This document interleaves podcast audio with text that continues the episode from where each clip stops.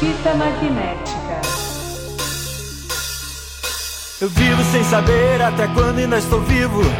Sem saber o calibre do perigo, eu não sei da onde vem o tiro.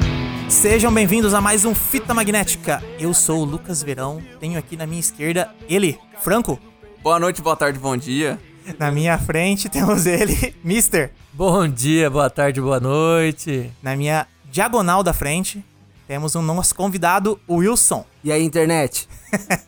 e na minha direita temos ele, da casa, Irgão. Salve! E também hoje a gente tem um convidado muito especial aqui. A gente tem um investigador de polícia civil, o policial Fel. Saudações a quem me ouve. Alas, isso aí, pessoal. Hoje a gente Cara, tá com o chegou time... com o bordão. É, O cara saiu com o bordão pronto, nem precisamos falar nada, não foi combinado não. Me senti levemente atraído. é isso aí, pessoal. A gente tá com a casa cheia aqui. Bastante gente, porque todo mundo queria participar desse episódio, né? Episódio que ficou aí na promessa por bastante tempo. Mas chegou a hora da gente falar dele. Tropa de Elite 2. Agora o bicho vai pegar! Depois de uma sangrenta invasão do BOP na penitenciária de segurança máxima Bangu 1 para controlar uma rebelião dos internos, o tenente-coronel Roberto Nascimento e o segundo capitão André Matias são acusados pelo professor Diogo Fraga de execução de prisioneiros. Nosso herói. Nascimento é exonerado do BOP pelo governador. No entanto, devido à popularidade crescente de Nascimento, o governador o convida a juntar-se com a área de inteligência da Secretaria de Segurança Pública. Ao longo dos anos, Fraga, que é casado com a ex-mulher do Nascimento, é eleito deputado estadual. Matias é transferido para a Polícia Militar, colocado no arquivo, fica puto, conta sua história para jornalista Clara e o governador manda prendê-lo por 30 dias. E o Coronel Nascimento auxilia o BOP para expulsar os traficantes de várias favelas do Rio de Janeiro. Porém, nesse vácuo de poder surge um novo inimigo: as milícias. As milícias são lideradas pelo Major Rocha, com apoio do governador do estado, do secretário de Segurança Pública Guaraci e do deputado Fortunato. Esse é bom, hein? Membros da milícia invadem uma delegacia na comunidade e roubam suas armas. Fortunato vai ao seu programa e diz que Nascimento e o governador precisam urgentemente acabar com os traficantes dessa comunidade. A jornalista Clara investiga quem roubou as armas e descobre que foram os próprios policiais, pelo modo como agiam e como se vestiam. Então, ela se encontra com o deputado Fraga e conta pra ele. O Fraga passa a defender a criação de uma CPI das milícias, porém não obtém apoio do presidente da Alerj, pois é ano de eleição. Matias é reintegrado ao BOP depois de fazer um acordo com o Major Rocha. O governador planeja uma operação de invasão na comunidade e Nascimento é contra, mas é voto vencido. Matias lidera as operações e eles tomam a comunidade dos traficantes. Ao final da invasão, Matias pega o líder dos traficantes e tortura ele para contar onde estão as armas, mas ele repetidamente fala que não sabe. O Rocha chega e mata o líder para acabar com o interrogatório. Matias fica puto e Rocha mata o Matias também. A milícia toma conta daquela comunidade. Porra é essa, Marreco? Porra é essa, russa? O Nascimento jura que vai encontrar quem matou Matias. E através do seu filho descobre que quem roubou as armas foi a milícia, que o Fraga está investigando. A jornalista Clara descobre um esconderijo da milícia e consegue entrar no local, que está cheio de material de campanha do governador e do deputado. Ela liga pro Fraga e avisa o que encontrou, mas o Major Rocha chega e pega ela em flagrante. Nascimento já estava com um grampo na casa do Fraga e tem toda a gravação dessa conversa, porém descobre que tá sozinho nessa luta. Todo o sistema está corrompido.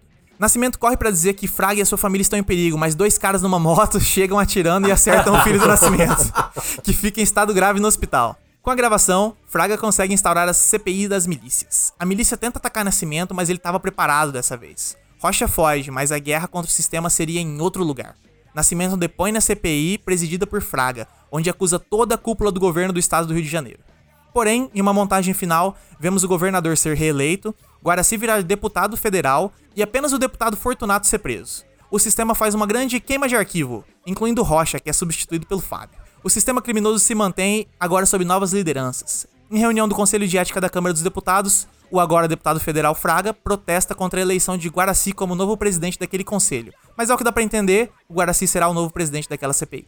Ao fim, vemos Nascimento com seu filho no hospital e finalmente acorda. Filmão, hein?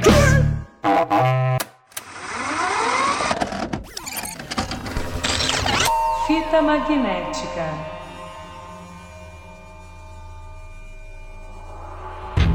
É isso aí, pessoal. Tropa de Elite 2, lançado três anos depois do primeiro. Vocês foram assistir esse filme aonde? Vamos contar aqui como é que foi assistir esse filme pela primeira vez e como é que foi reassistir ele agora. Começando aqui pelo Mister que tá olhando pra mim. Cara, é, a primeira vez é claro que eu vi no cinema. Quem Aham. que não viu na época esse filme no cinema? Não Ao foi pirata? Ao contrário do primeiro, que um monte de gente já tinha visto no Piratão, né? E eu lembro que eu curti pra caralho quando saí do cinema, velho. Sim. Uhum. Curti pra caralho. Eu pirei naquele filme. E vendo hoje, eu fiquei abismado que parece que é um documentário que foi feito dois anos atrás, cara. Aham. Sobre mistura de milícia com política Aham. e como que esse negócio de, de só chegar tirando traficante do morro, que é a maior balela, né? Porque Sim. diz que tirou traficante do morro, mas faltou droga em algum lugar no Rio de Janeiro. É. Acabou com porra nenhuma de tráfico, era só Aham. pra, pra mudar a mão de quem tava comandando lá, né? E eu fiquei impressionado demais vendo agora como que esse filme tá recente, cara. Sim, muito recente. E você, Wilson, como é que foi? Como é que foi a primeira vez? Como é que foi agora? Olha, eu não lembro exatamente onde eu vi a primeira vez, apesar do Mr. já ter colocado aqui. Quem não viu no cinema, né? Mas eu, eu não Isso, já lembro. sabemos que não. eu não lembro se eu vi no cinema se eu quis resgatar aquela ideia de ver o pirata, né? Como foi no primeiro. Não, de A verdade eu não lembro. nostalgia de ver pirata, é isso? Exa- Óbvio, porra. Mas eu. É, Você eu- pode ter visto antes também, porque quando lançou o Tropa 1, no Camelô já tinha o Tropa 2 também, né? Já. Às vezes você viu aquele. Era, É verdade, né? Era com ator indiano? Era. É. Mas tinha. Cara, pior que eu não lembro exatamente, mas o que eu lembro é de, de ter ficado muito puto quando eu vi é, a ex-mulher dele casada com o Marcelo Freixo. Porque- Ô, com o Marcelo Freixo não, né? Com o Diogo deputado Fraga. Com o Diogo Fraga, né? Com Professor Fraga. Professor Fraga até então. Porque eu ainda fui com aquela imagem do tipo, pô, né? Passou três anos, mas eu ainda era meio idiota. Sim, Então, pô, tipo, 2010. porra, né? Não que eu de- tenha deixado de ser, mas, né? E aí eu falei, pô, não, Capitão Nascimento, né? Nosso herói. Aí na hora que... Virou só um idiota diferente só agora. Exatamente. Completamente idiota, mas idiota consciente. Consciente de ser idiota, exatamente. E aí, na hora que começa a, é, mostrar a ex-esposa dele assistindo e tal, a TV, e aí vira o Fraga do lado, eu falei, que porra é essa? e aí, pô, aí ele manda, né? Ele narrando o filme, não, mas ter casado com o Fraga. Aí eu falei, puta que Ele pariu, fala não é assim: possível. Eu nunca me meti na vida da Rosana, mas ter casado com ele foi foda. E bem na hora que fala isso, já corta e mostra É, pra- já vai. mostra aí. Nem, nem é um corte, né? Ele só É só vira a estende. câmera, assim. né? Eu falei, Puta. Então, é, basicamente foi isso. Não tenho mais e como é que foi agora? Putz, cara, agora foi, agora foi, foi bem pesado. Eu fui. é, a- até por conta de ser bastante interessado por esse assunto, né? Segurança pública e tal. Aham. é, eu fui assistindo e eu fui percebendo alguns detalhes que eu não tinha visto da primeira vez que eu assisti. Aham. E. E agora é, o Mr. brincou, né, de achar que é um, um documentário, mas não é exagero falar que Sim. retrata a realidade assim de uma forma até meio assustadora. Sim. É até meio assustador mesmo, pô. Apresentador de TV, cara. Aquele cara é, é o Siqueira Júnior. Total. Sabe? É igualzinho, Total, muito, mano. velho. Muito Siqueira É Júnior. igualzinho, sabe? É, é bizarro. E passa perto daquele apresentador do Amazonas Que também. é, é o Sim. Siqueira Júnior, que é é o- esse cara. Não, o outro, Não, o, que Siqueira- morreu, que o foi Siqueira da deputado também. Ah, aquele cara que saiu até um, Bandidos um na documentário TV, na Netflix. Netflix. Back- Isso, Bandidos na TV, não é? Esse mesmo. Ah, como é o nome desse cara? Eu não sei porque eu só lembro da briga de boneco no programa Pô, dele. maravilhoso. maravilhoso. Mas você não. Você, vocês, vocês viram esse documentário desse cara? Eu vi, eu Cara, vi. que história Cara, absurda. É maluco. E eu, eu achei, eu fui seco, porque eu falei, ah, não, o, o- quem produziu o documentário vai deixar claro, né? Se era programado ou não, as mortes, né? Os atentados. E não deixa E claro. fica, exatamente, você fica em cima ali, ô, caralho. Nossa, que- mas assim, é, é- é muito bizarro, cara. Você vê a ligação muito, muito próxima. É, é uma mistura de tropa de elite com abutre. É, é, é verdade. muito bizarro, cara. É o Gil da Esfirra contra o Galerito. Exatamente, cara. Melhor confronto da TV. No programa Canal Livre, eu vou achar. Bom, o nome do protagonista é totalmente irrelevante, porque o meme a gente já descobriu o nome, então É. o resto é só detalhe. O que importa é o Gil da Esfirra. Que é o que Exatamente. fica puto. É o Wallace Souza. O Wallace Wallace Souza. Souza. Investigado, exatamente. É o o Wallace Souza, é o Siqueira Júnior, é o Datena até, de certa forma, apesar de não, não sei, mas enfim. É. todos esses caras que têm esses programas criminais, né, cara? De- eles, e eles falam com opinião. Não é só sobre ser um programa criminal, é um programa criminal com opinião. Você tem razão, mas. ah, Povo na TV, aqui no, no Mato Grosso do Sul. eu acho que sempre, sempre tem. O Brasil né? todo deve ter o, no, em algum lugar. Nas diferentes filiais deve ter. Mas o Datena, ele ainda não é bizarro ou, tipo, falando tanto de palhaçada Aham. quanto o Siqueira Júnior, Sim, cara. sim, assim, sim. eu acho bizarríssimo o Siqueira Júnior. E você, Irgão, como é que foi assistir pela primeira vez Tropa de Elite 2? Como é que foi assistir dessa vez? A primeira vez foi no cinema. Não, Aham. não parti pro meio alternativo dessa vez, igual na primeira, no primeiro filme. Mas um detalhe, mas um detalhe. Quem quisesse Ô, ver o. Esse, pri- esse crime já prescreveu, mano. Relaxa. o polícia não vai te levar em casa hoje, relaxa. Os caras com medo de falar. É, mas, assim, todo mundo tá falando de ver no Pirata esse filme. No caso, se você quisesse ver pela primeira vez mesmo, teria que ser no cinema. Porque esse não teve esse vazamento igual teve o primeiro, né? O, o- o Padilha fez um puto esquema pra não vazar igual o primeiro. É, eu lembro das reações, cara, do filme, até hoje, assim, algumas cenas icônicas do Nascimento batendo no político. É, enfim, algumas cenas que tiveram reações fortes. Quando aparece que o Fraga tava com a ex do, do Nascimento. Aham. Então, foi um filme de reações no cinema. Eu achei isso bem, bem emblemático, assim, porque parece que a galera tava com o espírito de ter essas reações. A galera já entrou na ânsia de ver o Tropa de Elite 2 e tava Sim. querendo reagir, sabe? Então eu lembro muito claro disso, assim. E aí, Foi, foi um filme da Marvel antes da Marvel, né? É, Tava todo mundo é. empolgado pra ver o que ia acontecer. É. E aí, vendo hoje, é, depois de toda a- a história que a gente vai passando na vida e tudo mais, é, eu, eu percebi um lado mais. Eu tentei, dessa vez agora, olhar, principalmente depois do, do, do episódio que a gente fez de Tropa 1, Aham. é, olhar de uma forma mais humanista pro Nascimento. Tentar não, não entender ele como só o, o, o cara escrotão. Sim. E eu até comentei antes com a galera que esse filme dessa vez me deu uma emocionada até, porque, tipo assim, o arco do Nascimento, ele é um arco de desgraça, velho. Sabe? Tipo assim, ele é um cara que ele se fode pra caralho, tá ligado? Ele praticamente só perde nesse É, filme. e ele, o, o Wagner Moura, eu acho que é um, um dos grandes pontos altos da, das- desses dois filmes, assim. A atuação Nossa, dele é brilhante, cara. Tanto no Ele primeiro é- quanto no segundo, cara. ele é incrível e ele te envolve de uma forma que eu acho que grande parte da construção do herói, do Capitão Nascimento, partiu da atuação dele, tá ligado? Aham. A forma como a gente se liga com ele é muito, é muito, é muito forte, assim, tá ligado? Ele é um cara que gera uma identificação muito rápida, assim. E nesse filme, é, eu percebi mais essa parada da relação dele com o filho, a o, o distanciamento, a forma como ele tenta, né, na conversa que ele tem com o filho, falar assim, você sabe que eu sou seu pai, né? Parece que ele Sim. tem, ele tem uma parada de não demonstração de sentimento, uma demonstração de querer demonstrar, mas ele tem o ofício, ele tem essa parada, tipo, essa parada mais humana do Nascimento, acho que nesse filme ficou mais forte. Aham. E foi uma parada que me pegou mais dessa vez. Assim, não vou passar pano pra, pros absurdos que ele defende, mas eu achei que, olhando pela uma ótica do ser humano, eu achei. Eu entendi mais é, a proposta que o filme deu pro nascimento dessa vez. Sim. Fascista! É, eu lembrei, você falando disso, eu lembrei do áudio do Fel, né? Foi Sim. até o ar no. Aliás, no quem não episódio. ouviu, ouçam o Balcão do Fita número 3, que a gente tem uma resposta do Fel sobre o, o primeiro episódio do Tropa de Elite, que ele mandou as opiniões dele. Que, é claro, por causa disso, a gente convidou ele pra participar desse episódio sobre o segundo filme. É, é, bom, eu não quero falar pelo Fel, né? Se ele quiser, obviamente, falar, mas ele dá um todo um, um discurso sobre essa posição do policial bons, bom policial em filmes, né? Que tem Aham. que ser bravo, que tem que ser sem amigos e tal. E você vê o Capitão Nascimento tentando ir ah, lutando contra isso, né? De ser um cara ainda bravão, mas querendo se aproximar do filho. E esse É. querer ser bravão afasta ele do filho. É. Eu acho É, que o, o Fel foi muito feliz naquele O conflito áudio. ali dele enquanto policial é muito bem, muito bem capturado. E é curioso que, apesar do, do personagem do Rocha roubar o filme 2 pra ele, Sim. o Nascimento continua sendo trabalhado, é um personagem que continua sendo construído e aprofundado. E é uma das coisas, acho que mais pra frente a gente comenta melhor sobre isso. Mas é, é fantástico como um filme consegue ter um puta de um personagem que é o Rocha, que toma o filme pra ele, Aham. sem que o personagem do Nascimento deixe de evoluir e o Nascimento não é um personagem no 2 que é repetido Exato. 1. Ele continua. Ele a linha cresce, evolutiva, né? ele cresce, ele evolui, então isso é fantástico. Mas aproveita que já tá falando e conta aí pra gente então, Fel. Como é que foi assistir Ah. pela primeira vez como é que foi assistir agora? Minha experiência foi parecida com o que o Irgão falou, porque quando a gente chegou no cinema, em 2000 2010, né? 2010. Quando a gente chegou no cinema em 2010, todo mundo é, é, conhecia o filme, todo mundo conhecia a história, todo mundo sabia que ia ter muitas frases, muitos memes, Aham. Então, todo mundo se identificou. A questão das reações. Pô, vários pontos do filme que tinham grandes reações. Então, foi muito excitante. Foi a primeira vez.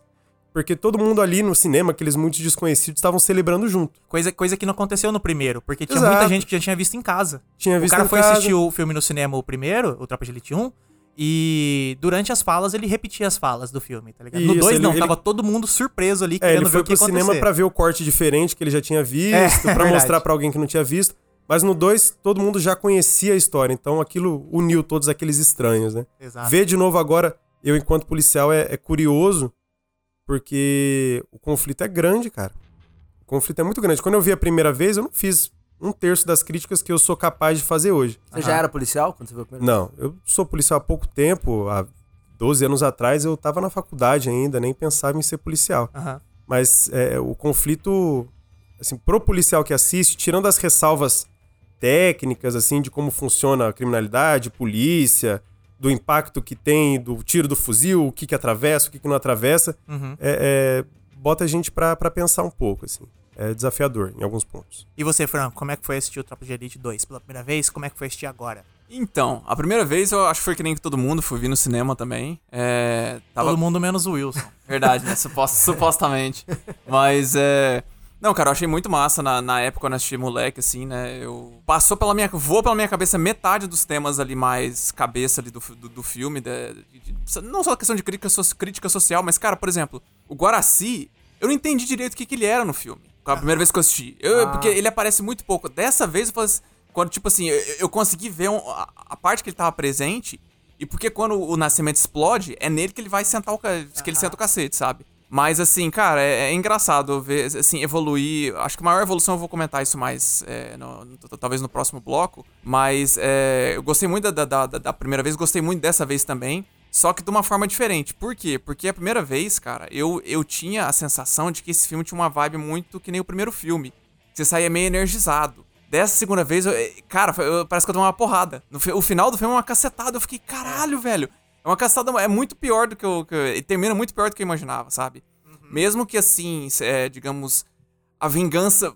Vingança, entre aspas, né? Vem de certa forma pra pra alguns personagens. E também umas outras coisas que, por exemplo, quando eu era, quando eu era moleque, eu. Eu vi a cena do, do Fortunato sendo preso.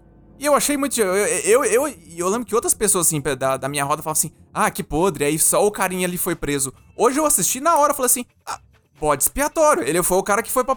É o, é o que o. Como é que fala? É o braço que o sistema cortou pra. Não, a mão que o sistema cortou pra salvar o braço. Eu nem titubeei isso aí, sabe? Então. É muito interessante é, você reassistir e pegar essas, essas nuances que quando você é mais novo você não, você não vê, assim, sabe? É, não só isso, que o, que o, o Fortunato é o único deletado, mas também na parte da polícia você troca Sim. um policial pelo outro. Você tem o, o Rocha, é, matam ele, mas bota o Fábio, que na- teoricamente vai dar na mesma, tá ligado?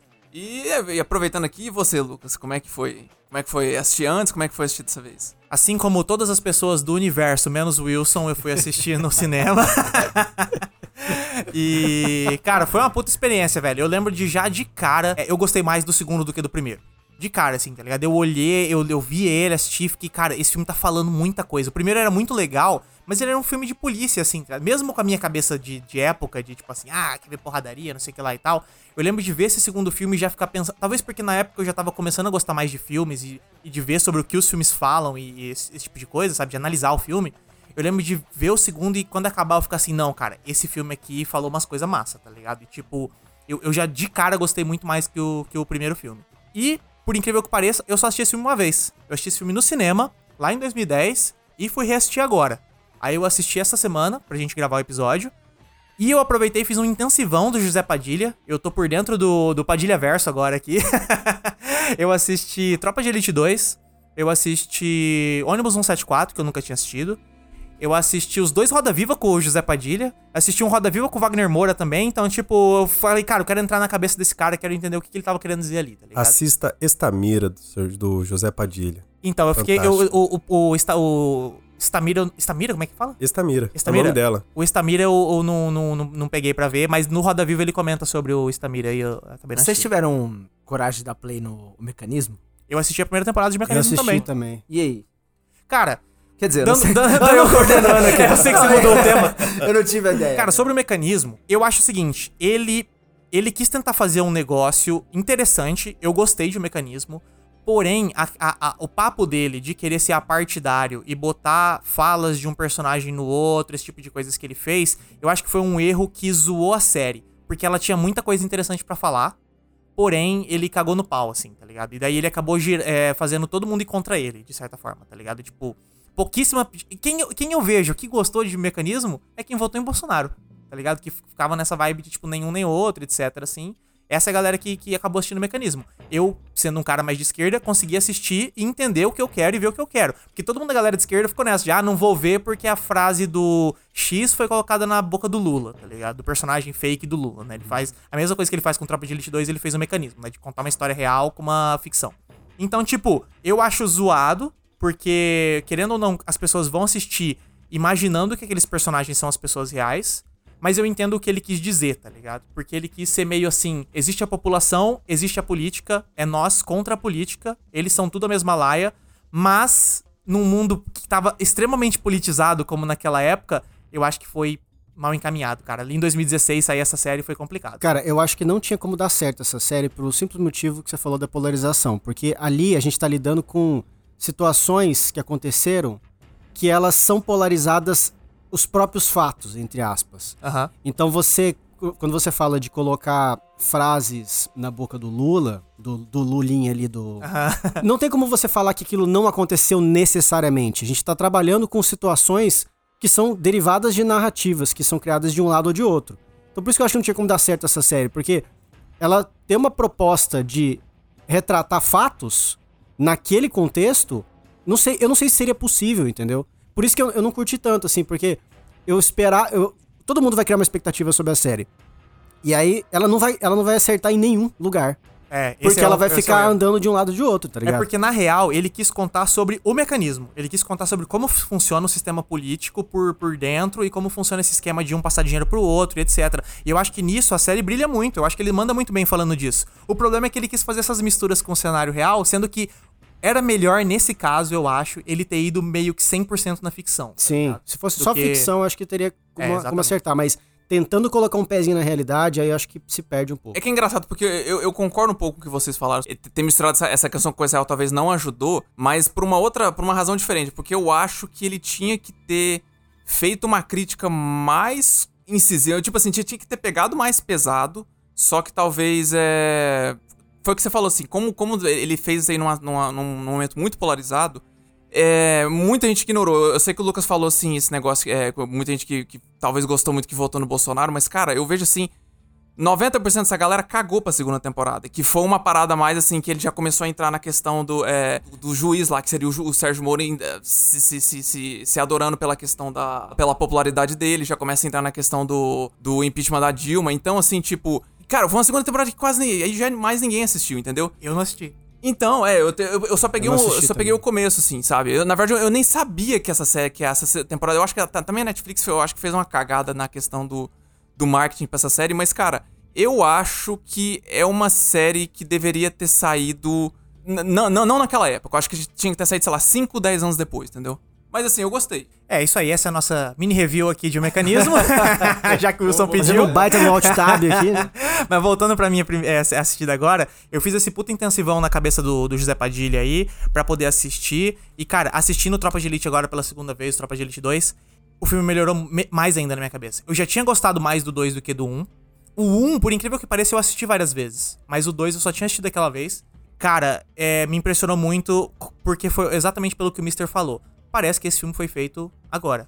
Parece que esse filme foi feito por causa das coisas que aconteceram agora, tá ligado? Alguém decidiu voltar atrás e investigar por que, que a milícia tá no comando, por que, que o, o governo tá metido com, com milícia, esse tipo de coisa. Só que não, o cara fez isso, era um- uma puta pauta quente da época, tá ligado? Tinha acabado de acontecer, era tipo dois, três anos antes, assim, tinha começado essa parada. Então eu acho que foi um filme muito preciso, assim, de tipo, ele deu um tiro forte ali, arriscou pra falar do bagulho e acertou em cheio, tanto é que até hoje o filme tá relevante, tá ligado? Coisa que aí, falando do mecanismo, ele tentou fazer, tentou falar de uma pauta quente na época, só que passava um ano, passava dois anos, tudo mudou e daí já cagou tudo, tá ligado? Então, vamos pro primeiro bloco que a gente já conversou demais aqui sobre isso, a gente tem que falar sério agora desse filme.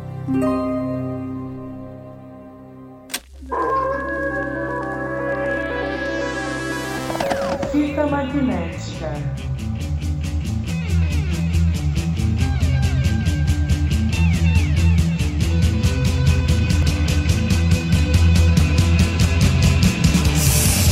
Tiro de uma 762 faz um buraco pequeno na entrada, mas um estrago na saída. Essa frase aqui que o Capitão Nascimento fala logo no início do filme, eu acho que ela exemplifica bem o filme que a gente vai ver, né?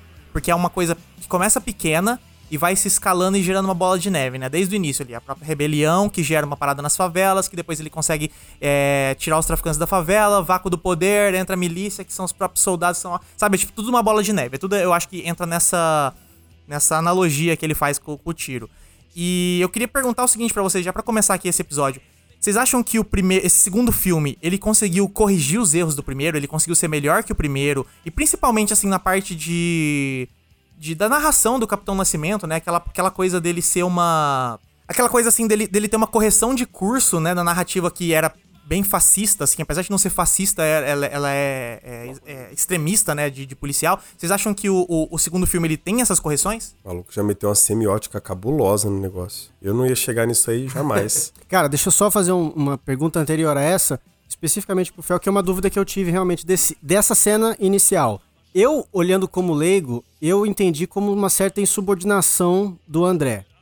Porque quando ele entra ali, o Nascimento fala, André, segura aí. Ele tá no Calma. controle. Ele fala ainda assim, ele, ele tá, tá no ele tá controle. negociando, ele tá, Tá dando negociando. tudo certo, né? Até que ponto a, a decisão do André é uma parada de treinamento e até que ponto é uma insubordinação dele porque ele é doido mesmo? É possível falar em subordinação porque hierarquicamente o Matias é subordinado ao Nascimento. E o Nascimento ele tá ali tendo acesso a, a- a um visual que o Matias não tá. Aham. Só que no entendimento dos operadores de, de operações especiais, e obviamente eu não sou um deles, é, mas no entendimento desses caras, quem tá ali na ação, quem tá ali no chefe de equipe, que no caso era o Matias, ele tem uma autonomia maior, porque é ele que tá lá.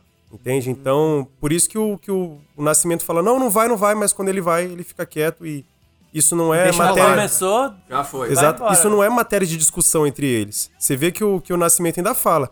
Matias foi lá e fez o que eu ensinei. Aham. Matias foi lá e fez o que o Caveira tem que É, fazer. é porque assim, eu entendo que depois que a cena prossegue e aí ele, ele tá falando realmente com, com o seu Jorge e ele abaixa a arma e depois volta pra tirar, eu entendo que talvez naquele momento se- seja uma coisa de treinamento, tipo assim, deu a brecha, agora eu vou, vou terminar a Sim, missão. total. Mas a decisão anterior, ele tava recebendo um comando direto, segura, segura, segura, e mesmo assim ele foi. Por isso que eu, eu que o interpretei problema como é poderia ser uma O- insubordinação, o, tiro, entendeu? O tiro eu não vejo, não vejo Já, problema, já não. escalou um pra problema, aquela, um já problema, escalou é. pra aquela merda, não tem mais o que fazer. É, Vai- era a situação. Ele vai tava, ter que o cara tava com o ali, Fraga alguém com a vai arma na morto, cabeça. né? É, então, tipo assim, eu entendo o tiro. Agora, o Matias tem invadido naquele momento que o Fraga tava entrando, que eu acho que é o principal problema, né? Mas do ponto de vista policial, não houve insubordinação do Matias ao entrar naquele momento. Porque ele que tava lá. Ele vê a oportunidade, ele age. Entendi. O op- eu, eu- eu volto à questão do operador de forças especiais.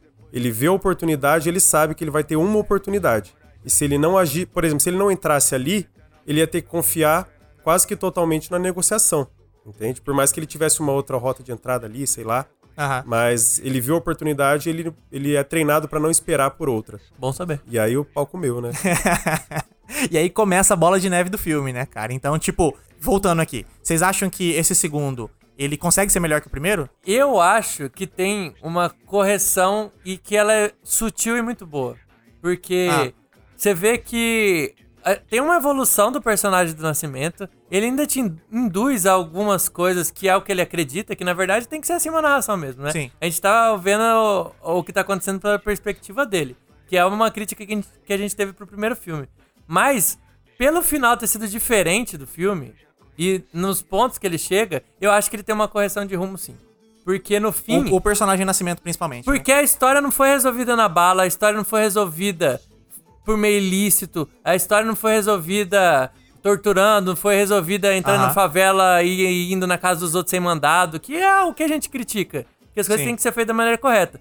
O final do filme é resolvido da maneira correta, que seria chegando no- no- no- nas pessoas certas, é, interrompendo. No fim, a gente viu que no, no fim o esquema não acabou, né? Eles Isso cortaram a falar, mão ele e o braço manteve. resolveu Mas mais ou menos, né? O caminho é esse, foi muito mais efetivo do que você chegar dando tiro em favela e matar um bandido e a criminalidade continuar lá. Mas, é, Sim. mas eu, eu tenho um ponto que eu acho que é o seguinte: no primeiro filme, a gente tá no microcosmo de atuação do policial dentro da, da, da favela ali. No segundo filme, a gente expande isso e começa a olhar o cenário maior. E eu acho, não, não, não acho, mas eu acho que assim, a política é o poder máximo. Não tem nada mais acima da política. Porque a política vai gerar força, a política vai gerar negociação, a política gera tudo. A guerra acontece Por conta. Pra suportar a política, Aham, tá ligado?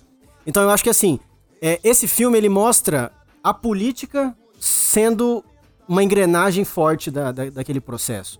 Então, expandindo um pouco do que aconteceu no primeiro filme e mostrando pro próprio Nascimento que o sistema é foda e colocando ele numa situação onde ele simplesmente não consegue fazer nada. E aí a força, que aí eu acho que é o ponto, talvez, não faz mais sentido. Não, nenhuma. Naquele, naquele, naquela esfera, a força ela é muito, ela é muito, ela é muito mais fraca do que a política, porque a política vai estar sempre acima, tá ligado? Tem uma hora que ele fala a seguinte frase: ele fala assim.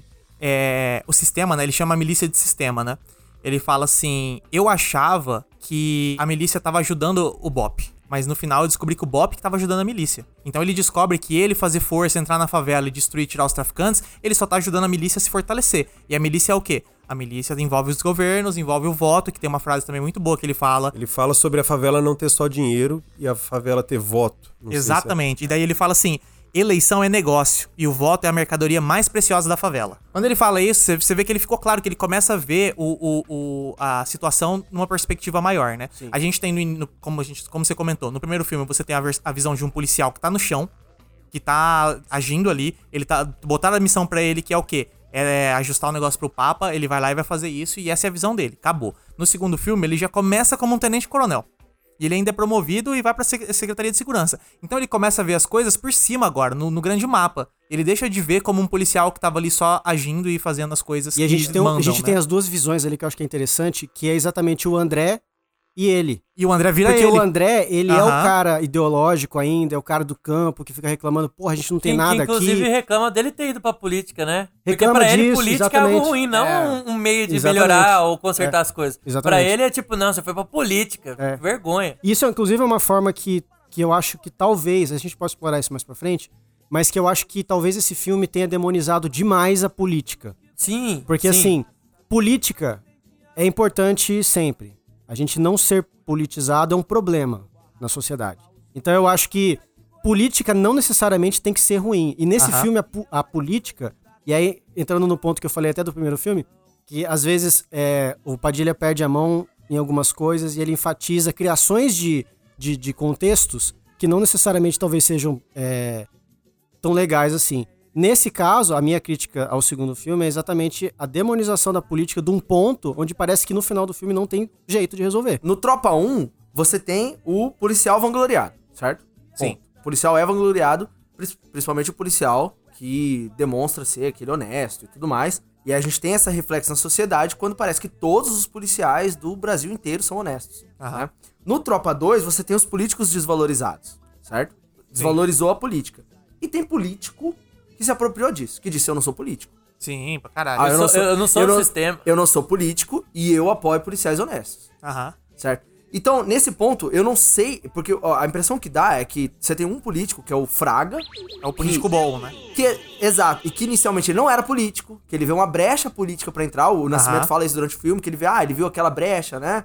E aí ele entra, e nesse ponto, a impressão que dá, ainda mais quando você lembra do final do filme, na CPI, o Fortunato, né, pre, é, ele, ele tem aquela reação irônica, mas você vê todos os outros vereadores que ali estão, eles têm uma reação muito parecida, é como se fossem todos um só, é como se fossem todos como Fortunato. Aham. Então você tem a impressão de que é homogêneo, sabe? Todos são iguais. Aham. Então por isso que nesse ponto eu não sei dizer se ele corrigiu. Eu sei, eu sei que ele trouxe uma nova versão pra gente observar. Aham. O que é interessante também, mas eu não sei se ele corrigiu. Eu tô ouvindo vocês, vocês falarem, a sensação que eu tenho é que ele não corrigiu o primeiro, mas o Tropa de Elite 2 tornou o Tropa de Elite 1 um filme melhor. Porque ele fez uma certa justiça, assim, pro, pro, pro universo, sabe? O Tropa de Elite 1 goza um pouco em cima dessa questão do, do polícia brabo, do matar bandido, aquela coisa da faca na caveira, aquela vibração toda.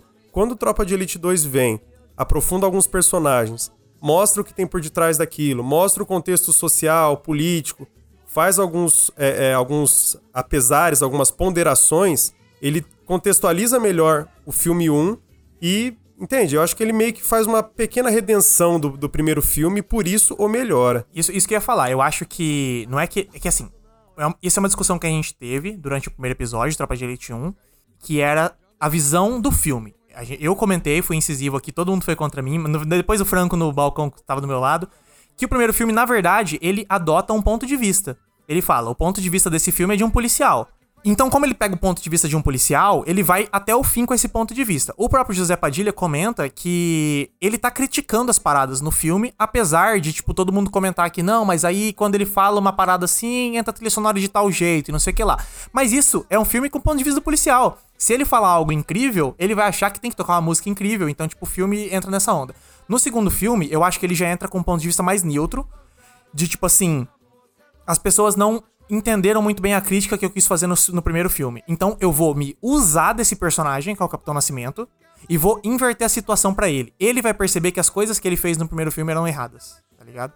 Então você tem no início, ele continua sendo o mesmo personagem. Ele fala que o Fraga é um maldito dos direitos humanos, ele fica Exato. puto, etc. E é o único momento que você vê o, o Capitão Nascimento, agora Coronel Nascimento, é, falando essas coisas que ele fala. Essas coisas, tipo assim, ah, não, tem que matar vagabundo mesmo. Essas coisas que ele fala no primeiro filme, não tem no segundo. ensinei. Não tem no segundo. No segundo filme, só tem ele falando é, o que acontece no filme, coisas assim que acontecem no filme, e frases interessantes, só que não tem esse ponto de vista é, que a galera chamou muito de fascista no primeiro filme, tá ligado? Então eu acho que isso já é uma correção de curso de personagem total. E aí, incluindo nisso, a gente tem a evolução do personagem, que não acontece no primeiro, porque eu acho que o primeiro, ele quis retratar um, uma- um ponto de vista policial do jeito que é, tá ligado? É tipo assim, essa é a vida de um policial. Ele vai fazer merda, ele vai ser escroto porque ele foi treinado pra isso pelo governo, e aí ele vai perder família e vai entrar nessa bola de neve. O segundo filme ele fala assim: vamos tentar usar o, o Capitão Nascimento como um exemplo, porque ele virou o exemplo da, da população, ele virou um cara que as pessoas admiram, então o, o José Padilha aproveita pra usar ele pra falar as coisas que ele quer falar dessa vez, e não pra mostrar o ponto de vista do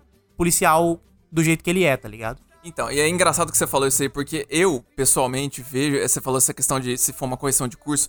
É que eu não sei, pra mim, a minha perspectiva de correção de curso é tipo assim: o cara olha e fala assim, puta, eu fiz, eu fiz burrada, deixa eu corrigir o curso. Pelo menos é assim que eu vejo a palavra. Então, eu não acho que foi uma correção de curso, eu acho que foi uma evolução do personagem.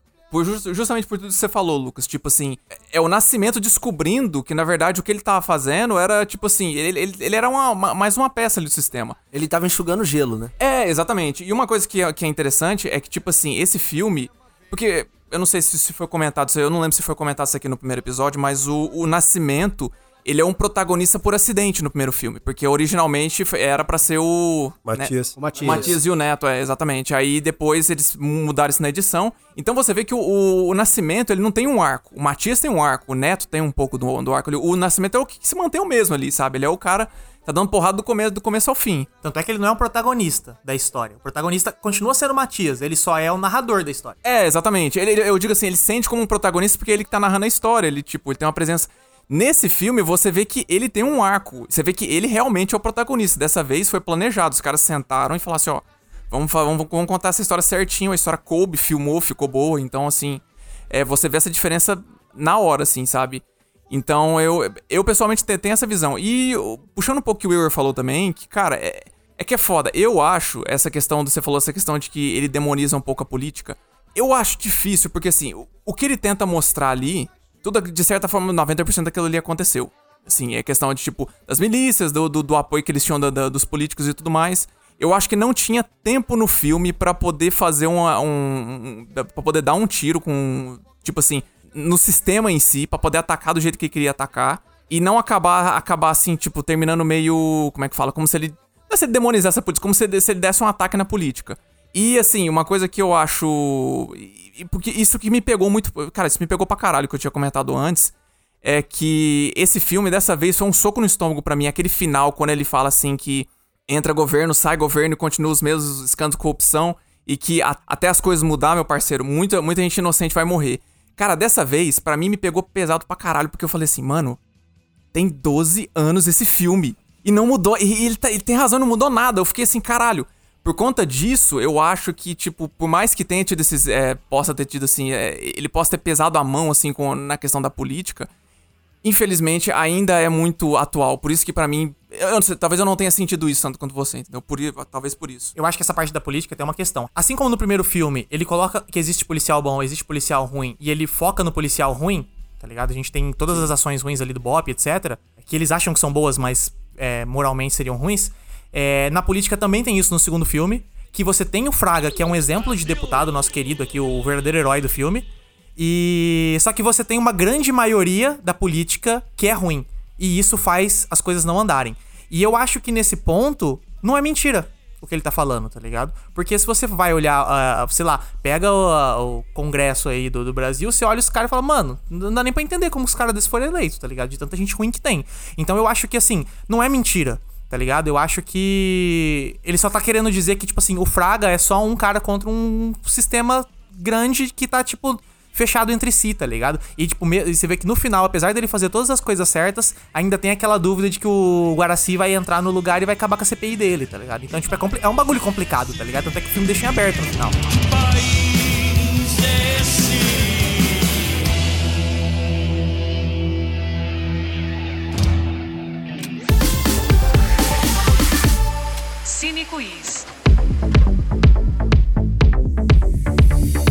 Tá começando agora o Cine Quiz. Esse é aquele jogo que eu vou falar algumas curiosidades aqui. Vocês vão ter que descobrir se ela é verdadeira ou falsa. Estão prontos? Bora. Bora pra primeira. Para evitar a pirataria, a edição final do filme foi realizada em um computador sem acesso à internet. Sim.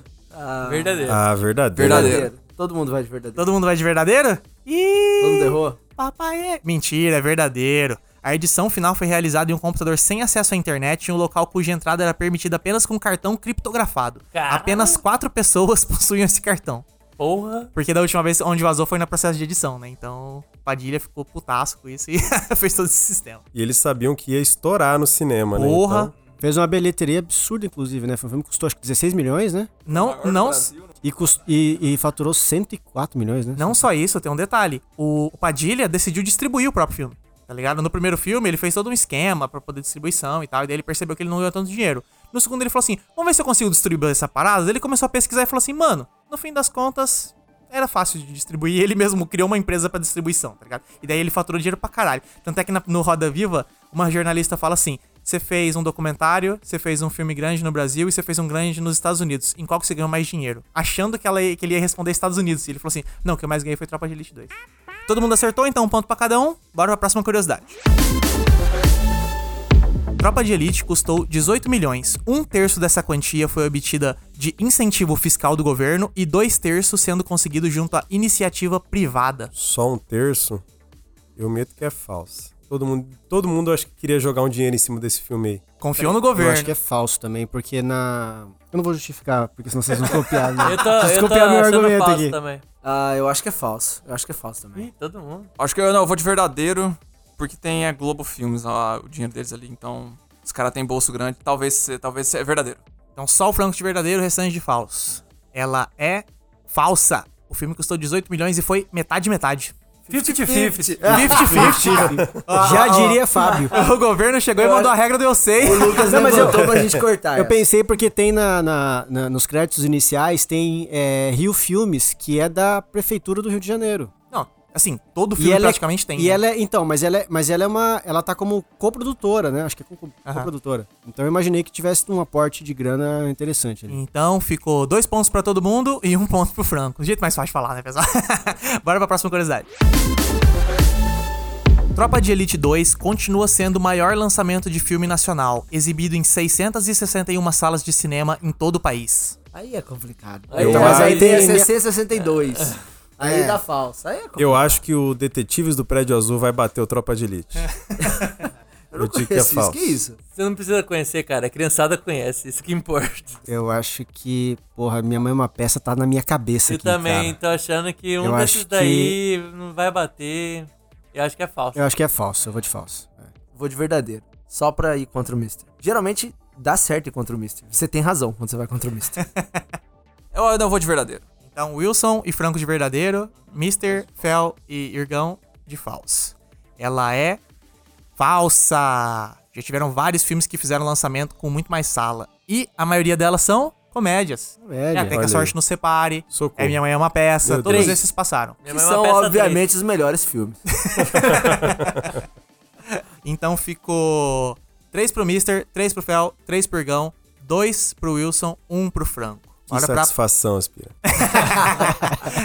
bora pra próxima curiosidade. O cantor Dudu Nobre alugou várias armas de sua coleção particular para a produção do filme. Falso, falso, falso, falso, falso. Que isso, velho? Cara, eu não Que duvido. porra é essa, velho? Eu não duvido porque Que ele. porra é essa, Marreco? Que porra é essa, Marreco? Que porra é essa, Russo? Eu vou dar justificativa depois, senão eu também. Mas eu acho que é falso. Eu Não, Eu, com- acho que é verdadeiro, perdão. Verdadeiro? Eu acho que é falso demais. Eu vou de falso também, não sabia dessa de Dudu Nobre, não. Verdadeiro. Falou com convicção, hein? Então o Irgão e o Franco de verdadeiro, Mr. Wilson e Fel de falso. Ela é verdadeira. Que isso, cara? Que porra é essa? Tá Todo mundo sacanagem, participou do filme, Não, eu cara. lembrei do Belo, que o, o Belo, que era que tinha as paradas lá, e o aquele maluco sertanejo, tinha um monte de árvore também, como que era o nome dele? Hudson. Do Ah, Edson do Edson Wilson. Wilson. pode que, cara. Eu falei, não, aí beleza, mas Dudu Nobre, mano. Não é possível. Ó, o é Dudu, o possível. Dudu Nobre também teve uma pequena participação no filme. Ele é um dos integrantes do BOP numa cena de invasão na favela. É, Tá não, e sacanagem ele, comigo. é, Eu vi, Eu vi- cara. eu vi nos Não créditos. é. Eu vi o nome dele nos Não, créditos. e ele fez questão de participar. Ele queria muito participar do filme. Então As imagino armas dele. Então, as armas eu não sabia. A arma eu, eu fiz uma inferência. fez a ligação. É, eu também fiz essa mesma ligação. Falei, ah, vou, vou, vou, vou. Pô, o Franco viu a trivia, não é possível. Ele viu essa daí. Porque mesmo que apareça o nome do cara, de a participar do filme pra emprestar um- o arsenal Exato, de arma, é. é uma, uma distância bem grande, né, mano? Então ficou 4 pro Irgão, 3 pro Mister, 3 pro Fel, 2 pro Wilson, 2 pro Franco. Bora pra próxima. A produção tentou gravar a cena do depoimento de nascimento na Assembleia Legislativa do Rio de Janeiro, mas o pedido foi negado. Então eles tiveram que construir um set similar, mas em menor escala. Verdadeiro. O Wilson já vai de coração, de cara. Eu vou de falso. Então eu vou de Fausto também, né? Construiu um set com 18 milhões. O Stallone falou que podia explodir tudo e ganhava um macaco, por que o Tropa de Elite não ia poder gravar na LED? É, porra, eu acho que. eu- Puta, acho que eu vou de falso. É um set bem. Se for, é um set bem feito. Por isso que eu tô, eu tô martelando aqui. É, eu tô pensando no custo disso, cara. Eu acho que é falso. É, eu acho que é falso. Eu acho que eu vou de falso também. Então só o Wilson foi de verdadeiro? Só eu. Infelizmente, Wilson, é falso. O prédio da Assembleia Legislativa do Rio de Janeiro foi usado como locação por quatro dias. Ao todo, trabalharam lá 450 pessoas e entre elas 300 figurantes. Então aquela cena é tudo lá. Corói? Porém, vocês falaram de 7, o Bangu 1, o Bangu 1 foi reconstruído todo. Olha Ah, só. ali, mas, é, ali é mais. Mas Peraí. Tinha até. Ali é mais crível, até, porque até os, é, são, os enquadramentos são bem fechados, então fica mais fácil de você construir um. Pô, Mas E, peraí, não e tinha- outra que é umas paredes de concreto, né? Outra é tudo madeira, tudo bonito. É, exatamente. Pô, umas cadeiras com não rococózão tinha bonito trabalho, não, lá? Pra pros políticos? Ah, que política de trabalho. Ô, ô, os caras tinham até a maquete pronta do, do, do set que eles fizeram, que o Freixo tava mostrando lá na, na apresentação É verdade. Tinha uma maquetinha lá, pô. Verdade. É verdade. Então ficou 5 pro Irgão, 4 pro Mister, 4 pro Fel, 3 pro Franco, 2 pro Wilson e virou lanterninha. Bora pra próxima curiosidade. Tropa de Elite 2 foi eleito o quinto melhor filme brasileiro de todos os tempos, segundo a Abraxine, Associação Brasileira de Críticos de Cinema. Verdadeiro. É muito específico. Quinto. É, eu vou no chute. Eu vou de falso. Eu vou de Fausto também. Quinto, velho.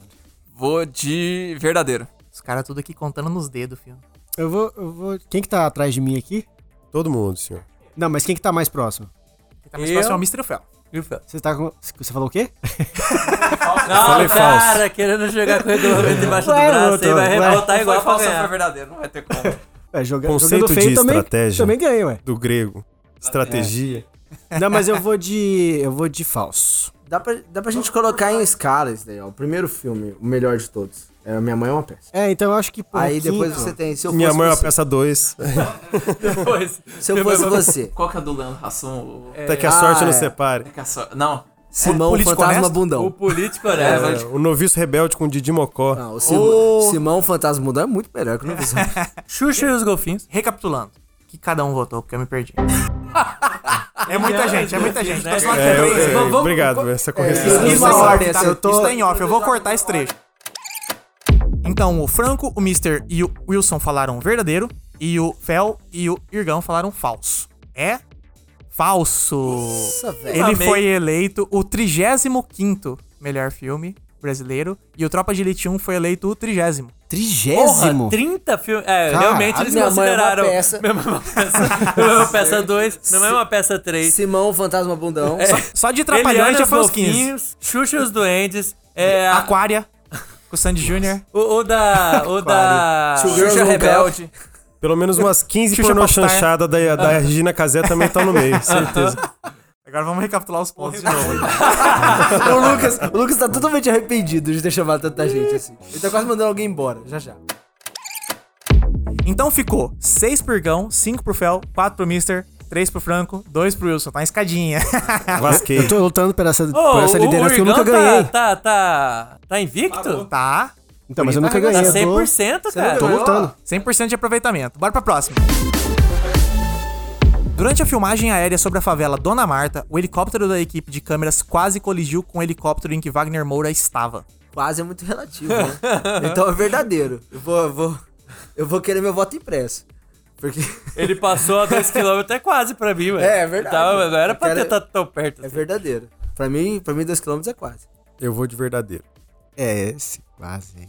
Eu vou, é, é- é uma, é uma curiosidade muito específica. Eu acho que eu vou de verdadeiro. Eu também tô achando Só muito eu bizarro o Lucas no tirar cu. do cu isso daí. É Só, verdadeiro. só que ele já fez isso antes já, do, do, do já, Eterno, já, então pô, mas eu vou eu acho que é verdadeiro. Bom, se todo mundo é verdadeiro, por questão de estratégia, eu vou de verdadeiro também. Aí deixaram Ah, o Irgão por último? por último, Ah, cara. vamos Pode. esperar o Irgão ele primeiro. fala primeiro. Ih, papai. Acertaram, mentira. Todo mundo acertou. Essa é verdadeira. É. Eles só não colidiram devido a uma manobra ousada do piloto de equipe de câmeras. Os caras, tipo, realmente quase bateram, não de, não de tipo, quase 2km que vocês estão falando. Os caras quase bateram mesmo, porque tava um, cada um fazendo seu rolê, e os caras quase bateram. Então, meio que continuou tudo igual com cada um com mais um ponto, né? O Ergão ficou com 7, Fel com 6, Mister com 5, Franco com 4, Wilson com 3. Bora pra próxima e última. Em 2008, a Rede Globo comprou os direitos pra fazer uma série de TV de Tropa de Elite. Irgão? Fala, velho. Eu acho que é falso. Verdadeiro. Eu vou de verdadeiro também. Eu já não tenho mais chance de ganhar, foda-se, eu vou de falso. Cara, Não tinha Globoplay ainda. Eu, eu, eu, vou de verdadeiro, mas eu tô muito curioso pra saber a resposta aí. Então, o Fel foi de verdadeiro, o Franco de verdadeiro, e o Wilson de verdadeiro, e o Mister e o Irgão de falso. Ela é verdadeira. Vai ter, teve empate, vai ter a primeira Empate, vai pergunta de ter desempate primeiro da desempate. história. Ai, que emocionante. Mas olha só, é, foram confirmados cinco episódios pra primeira temporada e uma previsão de lançamento pra 2009. O protagonista seria o André Matias. No entanto, o projeto de série acabou sendo cancelado Graças porque o diretor Deus, né? José Padilha resolveu não assinar com a Globo, já que ele queria ter um controle total sobre a série e não chegou a um consenso com a emissora. Nossa, ia Ufa. ser violência policial a série. Porque Cara, foi o que todo mundo pirou. então, a mas- Globo querer fazer é querer mais do mesmo. Eu fico em dúvida, É. sabe por quê? A, a Globo, ela fez o Cidade dos Homens, que era um spin-off de Cidade de Deus. Não era um spin-off, mas era teoricamente a mesma equipe, mesma produção, contando novas histórias, dessa vez com o ponto de vista de dois moradores da favela comuns, tá ligado? Eu chuto que o, o, o Padilha, nas entrevistas que eu vi do Roda Viva, ele comenta que a televisão trocou de lugar com o cinema, tá ligado? Ele- Na, na entrevista de 2007 dele. Ele fala que a televisão tá tro- tava trocando de lugar com o cinema, que a, a televisão tava tendo narrativas mais sérias e a, o cinema narrativas mais rasas. Então eu acho que ele queria fazer uma série de TV sobre Tropa de Elite do jeito que ele fez Narcos, tá ligado? Só que a Globo não ia deixar ele fazer isso. Provavelmente por isso que a série acabou sendo cancelada. Amém, aleluia. Mas é isso aí. Então, o Irgão foi com 7, o Fel com 7, o Mister com 5, o Franco com 5 e o Wilson com 3. Parabéns, Wilson. Tivemos dois empates, na real, né? Mas vamos lá, então. Vamos pra primeira vez. A gente vai usar, finalmente, o desempate, a pergunta de desempate aqui nesse programa. Toca o aleluia aí. Toca, toca o teminha do rock. O, o Irgão tava confiante, tava 100% aí, Pô, vou ganhar a primeira vez. E... Peraí, não teve da outra Ainda dá, vez ainda também, dá. não? Desempate? Que aí Não, foi te- até a teve um, de favela. não, teve um empate, mas não O tinha de uma favela. pergunta, né? Mas a gente inventou uma na hora, não foi? Foi eu que perguntei. foi, Ah, é verdade, é verdade, a é verdade. pergunta do a quantidade de favela. É verdade. É verdade, perguntei quando é Que foi no, no Cidade de Deus, né? É. Não, foi no Tropa de Elite. Foi no Tropa de Elite? Ah, Foi no. Tropa? Eu ganhei. Foi no Ô, Tropa. louco, os dois tropas tiveram desempate? Sim. Caralho, velho. Programa desempate. polêmico, polêmico. Mas ó, a gente vai ter que fazer um episódio do Tropa 3. va- vamos apostar aqui quem que vai ser o vencedor? É óbvio que vai ser o os Fel, ca- né? Eu acho que deixou o Fel chegar já era. É o. Mengão. Deixou o Mengão chegar. já era. Ó o cheirinho, tô É o sentindo o bonde. É o cheirinho. é o bonde do Fel sem freio. No episódio de Tropa de Elite, os caras querem envolver jogatina até no meio, né, cara? Quem Caralho. diria, né? Eu, eu já botei 100 casado com, com isso aqui, vocês que não viram. Bora então pra pergunta. Quantas pessoas assistiram Tropa de Elite 2 no cinema? Mano, orelha, várias. Não, mas pera aí, tem que, tem, tem que ter uma... Ah, tá, o número. Pode... Quantas pessoas? Qual que é a população brasileira? Na Na, sala- época. na sala de cinema que eu fui, tinha Todas 55. essas menos o Wilson. Tava com água na boca aqui, mano. Quase cuspi. Tá, vamos lá. Eu vou de 6 milhões de pessoas. Eu vou de 8,5 milhões de pessoas. Caralho, que ele precisão. meteu vírgula ali. Então, já que vocês querem precisão, eu vou meter precisão. Ganha quem chegou mais perto da vírgula. Ganha quem chegou mais perto, é claro.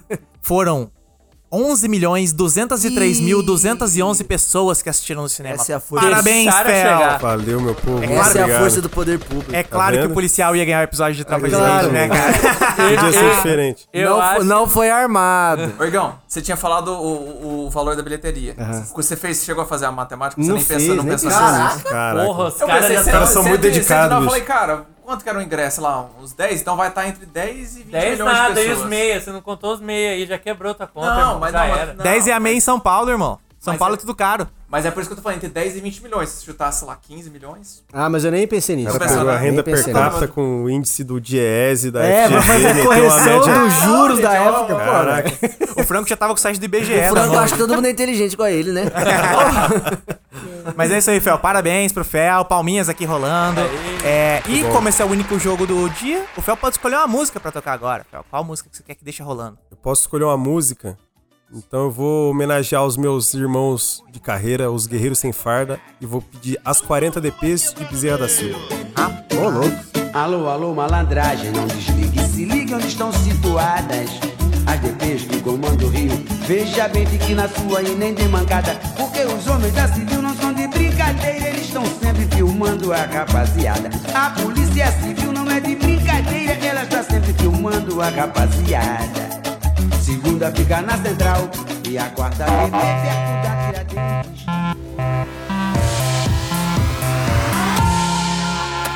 Fita magnética.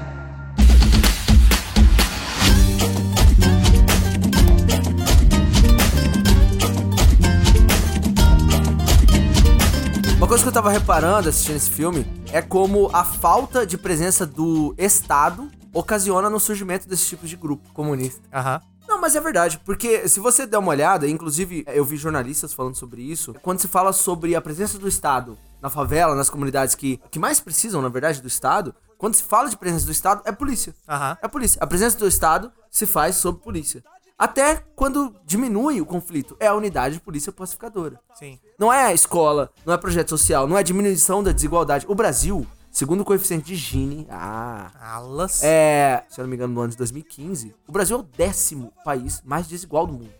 O décimo país mais desigual do mundo. Você tem noção disso, cara? Sabe, de 200 e poucos países que existem no mundo, o Brasil é o décimo mais desigual, onde a diferença de, de acesso da classe social mais alta para mais baixa é gigantesca. Então, quando o Estado esquece aquela área, tanto é que as milícias surgem assim na zona oeste do Rio de Janeiro, que é o Estado a- a- esqueceu aquela área e pronto, tem uma galera que vem e fala, bom, aqui é fácil da gente dominar Sim. certo? E aí a população de início, assim como a imensa parte do Brasil e de políticos brasileiros acha bom aquela intervenção, fala, ah não, tá expulsando os traficantes, né? De início eles- a, a população acha boa. Isso acaba confundindo a própria opini- a, a própria visão da, da nossa visão, né? Do que seria bom, o que seria ruim. Mas eu não consigo desvincular isso da falta da presença do Estado em locais onde mais seria necessária a presença do Estado. Tem uma coisa que eu tive a mesma reação nesse filme. É, tá certo, não é nenhum assim que vai tirar na mão ou no pezinho do, do Cidade de Deus. Mas, cara, tem uma cena nesse filme que é pesada pra caralho pra mim ainda. Que é a cena do, do que, que, o, que o Rocha vai, vai falar com, com o cara, com o comerciante. Cara, essa cena me emputece toda santa vez que eu assisto, porque os caras. É o cara da van, né? É o cara da van, né? Os caras, os caras soltam um nível de violência no cara só porque o cara não tem condição de pagar. E aquilo ali, pra, cara, pra mim, dessa vez que eu assisti, eu ainda fiquei enojado, velho. E é bem o exemplo que você falou assim mesmo. É, Ô, Franco, a- a- falando sobre isso, sobre, tipo, eu, eu também, óbvio que eu fiquei enojado com essa cena. Mas sabe uma cena que me deixa tão enojado quanto? É uma cena que demora, sei lá, 4 segundos. Que é o tiozinho, que ele comprou um botijão de gás. Nossa, Nossa, essa, velho, essa é que bizarra. velho. Ele comprou. e essa, essa é é aquela zoadíssima, violência. Que não é a violência da porrada, mas é aquela violência do cotidiano. Que é tipo, tio, e o tiozinho na moral. O tiozinho na moral. E daí. Fala, não, tiozinho, ó, não é, não é daqui pra você comprar, não. Você tem que comprar de outro lugar. Aí o tiozinho, esse ele não aqui fala tá nada, ele só confiscado. olhar perdido. E é maravilhosa e o essa cara, cena. E o cara acelera, o tiozinho fala, vai, tiozinho. Vai, vai, que tá fechando. Então, é esse, essa é a violência cotidiana. Você me lembra também de uma que acontece logo depois, que é no, no negócio do banco. Eu não, eu, eu- como você falou assim, não é uma violência grande, mas a forma que o cara fala assim, ó, aqui a gente é justo, mas aqui tem que pagar, aqui tem que pagar. Do jeito que o cara fala, eu não sei, toda vez que eu assisto esse filme, é, o jeito que ele fala, eu falo, cara, cara, que cara filha da puta, mano. Porque cê- é, é, é um papo muito de mafioso, assim, sabe? Você- A cena do gás, eu acho ela linda porque ou o tiozinho que compra o gás, ou ele é um excelente ator, ou ele não é ator. Porque ele fica resignado quando o cara fala e ele não faz, ele não não esboça reação nenhuma. Que é o que alguém faria com um miliciano te Exatamente. ameaçando, né, Por cara? isso que ele é- ou vai ele é um ator maravilhoso. Você vai ficar na cara dele ficando emburrado? Porra. Ele só. Ele, ele não faz nem que sim com a cabeça, nem que não. Ele não fica triste. Ele continua com a mesma cara de bunda de, de, de- de morador fudido. E, e continua, porque aquilo pra ele é. É, é fantástico. Mais um dia normal no Rio de Janeiro. Exato. Agora, sobre, sobre a questão da- das milícias, é. Sei lá, eu, enquanto policial, acho válido fazer uma, uma ressalva histórica sobre o nascimento das milícias. É forçada a forma como o filme desenha o nascimento das milícias. A polícia chega pra pegar o arrego do tráfico e o traficante não tem dinheiro Aham. porque não tá vendendo droga, porque o BOP acabou. Bicho, como o Mister falou, não, Na verdade- na nunca verdade, não é- faltou droga. Não é tão bem isso. Ele, ele, ele fala: é, como é que você conseguiu esse dinheiro se o Bop passou aqui e acabou com o negócio? Ele fala assim: não, esse dinheiro aí é do, do Gato do, do Net. Gato Net do gás. Ele fala algo assim. Aí que ele para e pensa e fala: pô, dá pra ganhar dinheiro com isso ao invés de com droga, né? O, o complicado é que o filme ainda força a barra um pouquinho quando o Nascimento diz: Eu criei um monstro. Ô, bicho, você não criou uma milícia, não, cara. Zona Oeste do Rio. É, é- é claro que existe um, um contexto social mais amplo, mas vamos falar de uma questão mais bairrista. O policial, que quando tá de folga, ele é referência na comunidade. Ô, vizinha policial, tá tendo uma briga de marido e mulher.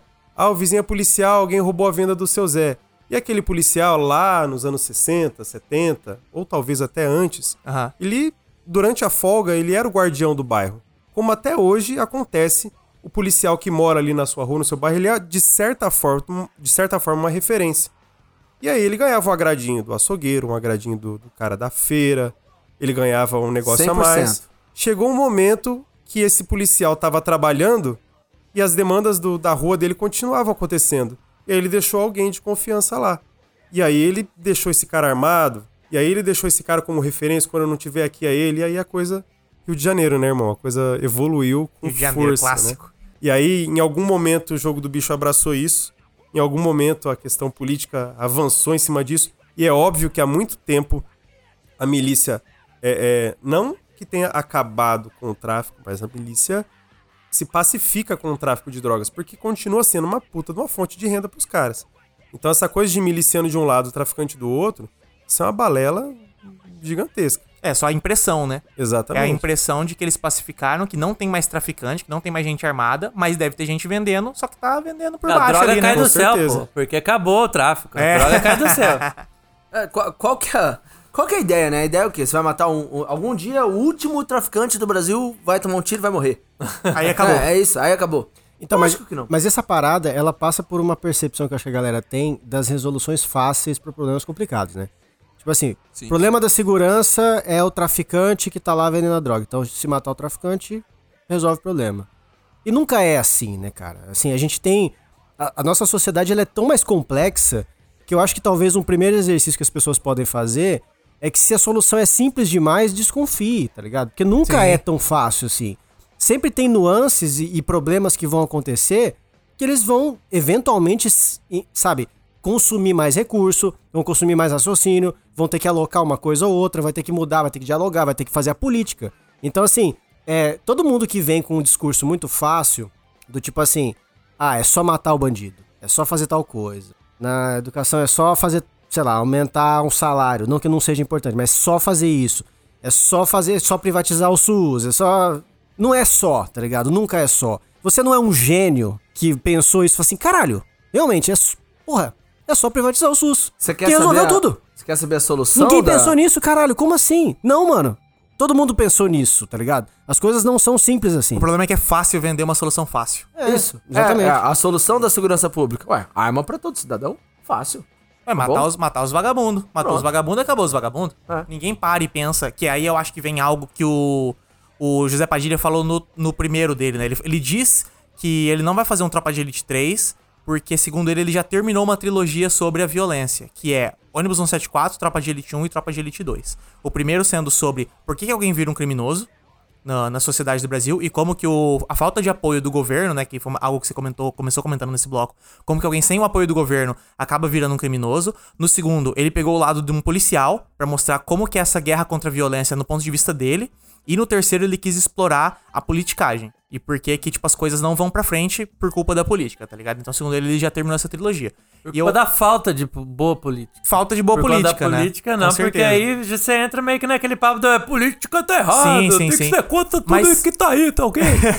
Mas tem um problema, né? Porque a gente comentou disso de, de resoluções fáceis. E uma coisa que o. que é tão complicada que, que, que aí foge da política e vira politicagem, né? Eu acho. Que é que o Fraga chega e fala assim: irmão, a gente tá tendo um problema de é, milícia aqui na cidade, tá ligado? Os caras estão tomando conta, virou máfia. Aí o outro vem e fala assim: máfia, isso é coisa de italiano, macarrão, não sei o que lá. E daí o presidente fala só assim: cara, a gente tá em ano de eleição. Não vai resolver isso aqui. Isso aqui você tem que deixar pra depois. Não, não tem como ir. Ou seja, é algo do tipo assim: ele tomou as atitudes corretas, ele identificou um problema, ele foi atrás, mas porque é ano de eleição, não vai pra frente, tá ligado? Que é algo que, tipo, foge daí do nosso, do nosso senso de. E aí, você vai fazer o que então pra, pra solucionar a parada se você tá seguindo os trâmites legais e não vai, tá ligado? Eu acho que. é- Por isso que eu acho muito. Achei, gostei muito dessa segunda vez que eu vi o Tropa de Elite, porque ele vai colocando que assim, nada é fácil, irmão. O Capitão Nascimento conseguiu chegar ao poder, ele conseguiu comandar o BOP, ele conseguiu invadir as favelas. Adiantou algo? Não adiantou nada, cara. Tá ligado? Não só isso, ele fala que, né, substituiu um pelo outro.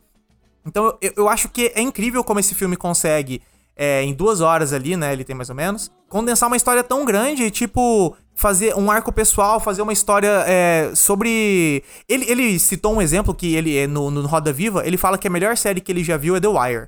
E eu acho que essa segunda, esse segundo filme, ele puxa muito de The Wire. Ele quer dizer, ele quer explicar como a situação de algo está e usando seus protagonistas pra narrar essa história. Eu acho que daí ele acerta demais, mano. Pra caralho. Não, tem que, tem que concordar, porque eu senti muito ar de The Wire mesmo, né? Até nem tinha parado pra pensar nisso. Tem muito. Não digo assim que tem ares, porque ele tem. A, a pegada do Padilha é muito mais crua, assim, sabe? Mas, cara, tem umas pegadas do meio The Wire mesmo nessa. Eu consigo ver, assim, bem a influência. Uma coisa que eu achei interessante desse filme também é.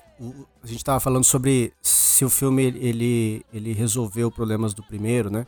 Eu acho que mais do que resolver, ele, ele resolveu situações de personagens e, e amplificou os personagens para pontos que talvez a gente não, não identificasse de primeira, de primeira linha, assim. Por exemplo, o Fábio. O Fábio, ele, é Coronel Fábio. Coronel que Fábio. É pau mandado do É. Major Rocha. O Fábio, cara, no primeiro filme, ele é um trambiqueirão clássico, né? E assim, aquela primeira empatia que ele tem com, com, com a galeria ali, com o Matias e com, com o Neto, fica uma coisa superficial no primeiro filme. Nesse segundo filme, você sente o peso que foi pra ele quando mataram o André, tá Sim, ligado? também. Ele Caralho. realmente gostava do cara. E aquilo dá pra gente uma percepção de que o personagem, ele tem mais nuances do que talvez tenha sido mostrado, saca? E acontece isso com ele. Ele, ele é meio contra as paradas o tempo todo É. nesse filme. Ele, ele é contra Fábio é as coisas que o extremamente complexo. faz. O Fábio é o extremamente- complexo. extremamente A gente comentou no primeiro episódio do, do Fita sobre Tropa de Elite 1, né? Que é, o Fábio é um dos personagens mais complexos já Dá, criados. dá pra aqui. fazer um episódio só analisando o Fábio. Não, e ele, Psicologia de ele Fábio. tá fudido com, com o negócio do André. E logo em seguida ele manda o. Agora é o. Agora é tudo 50-50, é, é a, é a taxa do eu sei. A taxa deu C. Então, assim, ao mesmo tempo que ele tá meio em luto, vai, entre aspas, ali, ele tá querendo ganhar uma, tá ligado? Então, Sim. tipo assim, ele.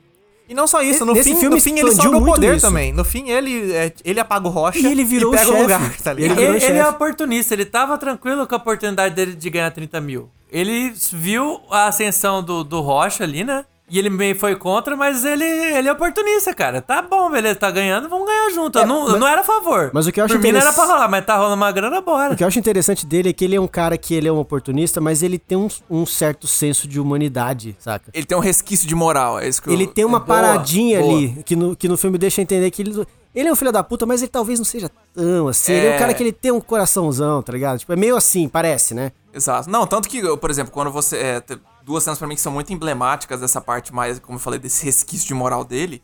É no começo do filme que o, o Rocha tá querendo. Lá no começo do filme, o Rocha já tá querendo queimar o, o, o Nascimento. E o, e o Matias ele fala assim: não é pra mexer no, no, no caveira. Caveira. Deixa o caveira em paz, amigo meu, e não sei o quê. E na segunda. Salvou Ele minha salvou vida. minha vida. Salvou minha isso. vida, é verdade, minha né? vida. E, cara, a segunda é que, tipo assim, ele. Quando o Matias enquadra lá, lá na, na cena emblemática, logo antes dele morrer, ele enquadra o, o Rocha Aham. e o. E, e o, o Fábio ele não faz nada. Ele, ele, ele fica se borrando de medo, mas ele não toma nenhuma atitude absurda. Quem faz, quem faz isso é o Rocha, né? Que vai e manda o cara dar um tiro na- nas costas. Nas costas do cara. Essa, essa cena é, o- mostra pra mim como que o Fábio tá confortável na zona de conforto dele. Ele não quer sair dali. E a gente até tava comentando sobre essa cena como não tem, né, uma, uma trilha sonora pra morte do Matias. É um impacto tão grande que você. Eu, pelo menos É eu posso. susto. Eu posso falar por mim, eu demorei uns 3 segundos e falei, não, ele não morreu. Na primeira vez eu também. Eu falei, não, peraí. Isso ele que morreu. ele cai igual uma bosta, com, sa- com o braço pra trás, tudo Caiu torto bonito, assim. caiu é, bonito. Caiu É, morto. Treinou não tinha aquele nem... é caída, Eu, certeza. eu, a- eu achei sensacional. Não que eu tenha gostado, né? Mas eu achei Você gosta de sensacional ver gente cena. morta, então, entendi. O que eu, o que eu sentido. penso sobre, sobre essa cena é que isso, sobre a forma como o Matias foi morto, sobre a reação do Fábio, o que ele queria trazer, a emoção que ele queria trazer e que ele não pôde trazer, que é o sistema, o tal do sistema é filho da puta e é implacável. Então, assim, no momento a coisa tá de um jeito, em dois minutos depois evoluiu, o cara morreu e é isso mesmo, a gente matou ele pelas costas, ó espera 15 minutos, fala com o oficial do dia, fala que essa bala veio da puta que o pariu e o sistema continua rodando. Ou seja, o sistema é implacável. E o Fábio, ele sabe disso. Uma das coisas que torna ele um personagem lindo e complexo é que todas essas, essas nuances dele vão aparecendo enquanto o rolo compressor do sistema segue implacável, entendeu? Ele é o cara que sabe jogar com o sistema. Exato. E ele O tá lá sistema- dentro. O, o sistema- tá atorando, ele tá lá, mano. É, de o sistema boa. vai mudando e ele vai se adaptando. O né, que cara? talvez, numa, numa visão mais provocativa, possa fazer dele o verdadeiro herói dentro da proposta do filme. Porque ele é o sobrevivente. Ele não é um fudido tanto quanto o Nascimento. Todo mundo quer ser o Nascimento, mas o Nascimento é um fudido. Matias morreu, Neto morreu, Rocha é um doente mental. Mulher e- dele largou ele? Desculpa, doentes mentais. É, mas o Rocha também é um fudido. E o Fábio, apesar dele, dele ser um fudido, pô, ele chora, ele ri, ele ganha dinheiro, ele ganha o comando do batalhão e ele sobrevive e no final ele ainda ganha uma lancha. Né? Tira, o, ouro- tira o ouro e joga no- na âncora essa merda O aí. Fábio é o, é o famoso vaselina, né, cara? O maluco vai se adaptando É, totalmente Ele venceu, ele venceu. qualquer situação ali. Igual, igual o Bruce Lee, ele é como água. Nem, nem o Freixo, que é o herói verdadeiro do filme, o, bem Fraga. real. Isso que eu ia falar, eu, eu só ia discordar do, do, do Se- Fel, se porque deu- o verdadeiro herói é o é Não, o verdadeiro herói, mas ele não conseguiu vencer tanto quanto É, o Fábio. O Fábio venceu total. A- ao final, parece que o Fraga vai ganhar, mas ele tem aquele ponto dos caras quererem eleger Mio, o, Mio. o Que foi um assim. pouco do que aconteceu com o Freixo. A, a CP das milícias prendeu mais de 200 pessoas lá. Foi uma porrada de gente. Mas chegou no fundo do que podia ter chegado. Acabou com as pegou, Pegou político que, que deveria ter pegado, que inclusive tá aí hoje aí com moral toda, né? Com a pompa toda, né? Chegou nessa galera aí que, que condecorava Adriano da Nóbrega, miliciano dos caralho aí dentro da Tinha- prisão? Tinha não chegou armas, nessa tinha galera. armas no condomínio, Não chegou nessa galera. matou político. É, no fim, foi uma vitória? Foi, mas não resolveu o problema. É, eu sei que fazer esse comentário afasta um pouco a proposta do filme, mas o negócio das milícias e de quem é punido e de quem não é, quem morre e quem não morre, é a mesma lógica das drogas e do álcool. Onde mais circula dinheiro é onde você menos vê o impacto. Onde menos circula dinheiro é onde tem mais gente morta. Drogas, consumo de álcool e a milícia também. Onde o pau quebra, onde gente inocente morre, onde tem sangue, onde tem medo, é onde menos circula dinheiro. É inclusive de onde o dinheiro sai. Agora, onde o dinheiro está concentrado, que é nos caras lá em cima, é onde menos tem morte, onde menos tem prisão, onde menos tem. Por isso que o momento onde o, o, o Nascimento pega o secretário de segurança e dá um pau nele, dá uma surra nele, A cena que o cinema vibrou. vibrou, porque é um êxtase, né? Falei assim, ah, ele alcançou, o herói Nascimento voltou e desceu a porrada num cara que ninguém mete a mão. Aliás, até falando, até pegando sobre isso, é, talvez eu devesse ter falado isso quando o Lucas perguntou sobre a impressão de ter visto o filme pela primeira vez e tal. Mas Não, então não é pra responder, era pra ter respondido. Perdeu a chance, perdeu a chance. os caras não conseguem lidar como empoderado mesmo. Bom, mas é, eu acho que a maioria, pelo menos, sei lá, da, da galera que eu conhecia, foi na esperança de ver um Tropa de Elite 2. Tipo, o, Capitão Nascimento dando porrada nos caras de novo. Matar vagabundo. Matar vagabundo e o caramba e tal. E começa, né, o Matias matando vagabundo, né? A participação do seu Jorge, eu queria só dar um Sim. destaque aqui. Não, foda. Porque é uma das melhores participações que eu já vi no Seu Jorge cinema. é foda. Puta, cara, eu Ele lembro é da a cara dele. Eu lembro até hoje da primeira vez que eu vi no cinema. Aquele olhar de tipo assim, mano, esse cara vai matar todo mundo, tá ligado? O cara tá, nossa. Intenso, né? vidrado. Ele buscou É. alguma coisa pessoal ali, tinha alguma Cara. coisa dele ali. É, velho. tá, O cara tava dentro mesmo do personagem, mano. Bom, e aí você vê que o, o- Pelo menos eu tive essa impressão de que o Capitão Nascimento, assim, você não vê aquela, aquele cara sanguinário que era antes. Aliás, você fica torcendo pra ele ser. Você fica torcendo, torcendo, torcendo. Até o momento que ah, você tem a emboscada contra ele. É, Que de início, né, eu lembro que eu vendo o filme, falei, meu Deus, será que ele vai morrer? E aí eu não me toquei, né, que era ele que narrava o filme. Né? Todo mundo aí, tava tipo, achando que ele ia morrer na- antes do filme sair. todo Não, não, mas desconfiado. e- e- Nossa, ele narra nunca? o filme, mas o começo do filme ele fala como que você pensa na vida É, na- na no momento da morte. Aí você acha que ele narrando, tipo, morri aqui. Nossa, mas eu nunca achei isso. Não, Vou eu- falar pra vocês. Não, não, sei se era- é por ser, né, tipo, veiaco de cinema, mas ele falou isso, falou assim, tá, vamos ver como que ele vai fugir dessa. Eu até pensei, será que é Memórias Póstumas de Brás Cubas, né? De, De Brás Nascimento. eh, de Brás Nascimento. É, mas enfim, você fica, pô, sei lá, 80% do filme, o Capitão Nascimento ele tá descobrindo coisas e assim, você vai, pelo menos com quem foi, com a expectativa que a maioria da pessoa, população foi, que foi como a minha, que é de porrada em vagabundo, é, você vê, você vai achando ele meio bostão. Ah, Pô, tá meio bostão. E aí você fala, pô, cadê a hora? Que eu tô vendo o Rocha ganhar a porra toda, tô vendo o Matias morrer. E aí, Nascimento, cadê? Né? E aí chega o momento que ele toma emboscada, daí ele reage, daí você fala, opa, tá saindo da jaula o monstro. Aham. E aí, pô, ele pega o político, na hora que ele desce a porrada no político, porra, é a população brasileira lavando a alma. É, o Brasil todo deu aquela porrada com O Brasil Nascimento. todo deu aquela porrada. Ainda mais naquele momento do Brasil, né? Exato. E aí, tanto é que logo em seguida, não começa, não volta aquele Capitão Nascimento sanguinário. Na hora que tem a porradaria no político, corta pra CPI. Ele entendeu? fala, ele fala assim: é, o Rocha fugiu. Eu achei que a minha batalha seria aqui, mas ela ia ser um lugar mais importante. E daí corta pra ele na CPI. Ou seja, ele tá dizendo o seguinte: os caras vieram atacar ele, ele se defendeu. Mas não é ali que a batalha vai ser feita. Pra ele acabar com esses caras, não é na- no tiro, não é na porrada, no tiro, porrada e bomba, né? Que é o que essa galera gosta. É na, na, na politicagem, é na, na, na- Não seria na politicagem. Ah, acho que é na politica- legalidade, tá ligado? É, é, exato. Eu acho que politicagem talvez traz um, um tom depreciativo à política. É, eu quis dizer na justiça, isso. Exato, na justiça, na é. legalidade, na justiça, É, lá que você então, vai ganhar. É o que eu comentei antes, assim, que antes o, o Nascimento ele tinha noção operacional, ele subiu para um outro patamar onde ele conseguiu ver a parada de um jeito mais amplo. E ele sabe que Sim. a batalha só na violência não vai resolver aquele problema, porque agora a violência não vai chegar lá, simplesmente, entendeu? E aliás, sobre, sobre essas adaptações da vida real e tal. Nossa, é, e, tem, e tem adaptação, é quase um documentário nesse Cara, filme. tem, tem. Nossa. O tem- roubo das armas, eu lembro que a primeira vez que eu assisti, é, eu lembrava muito desse caso do roubo das armas, que aconteceu em 2000 e pouco, né, no Brasil, no Rio de Janeiro. E eu lembro de ter sido um puta caso grande, assim, mas eu não entendia na época.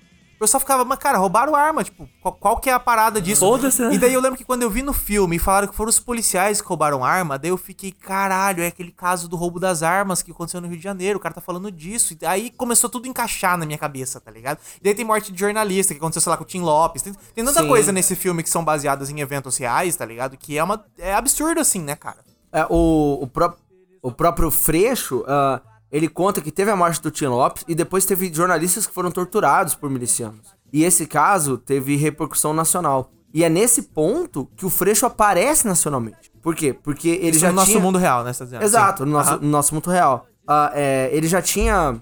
ah, não sei se a palavra certa é promulgado, sei lá. Enfim, ele tinha, de alguma forma jurídica, falado que precisava ter Aham. a CPI.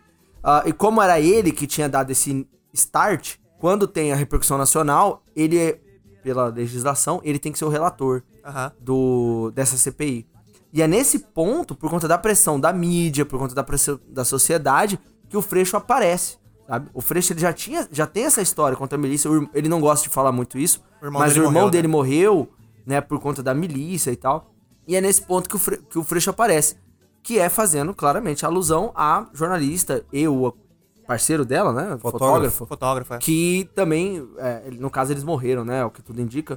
Mas na, no que aconteceu na realidade, eles foram torturados por milicianos e tal e conseguiram sair dando depoimento com sorte ainda, com vida, né? Porra, o cara tava falando ser ou não ser com, com, a, com, a, com o crânio os- da pessoa e você acha que é o que tudo indica, irmão? Arrancando E- e os dentes ainda- pra não Aham. ter arcada E dentária. ele ainda né? corrigiu, né? Não, tinha não é falado uma Bíblia não, porra, é Bíblia não, novela. porra, é novela. Ela é.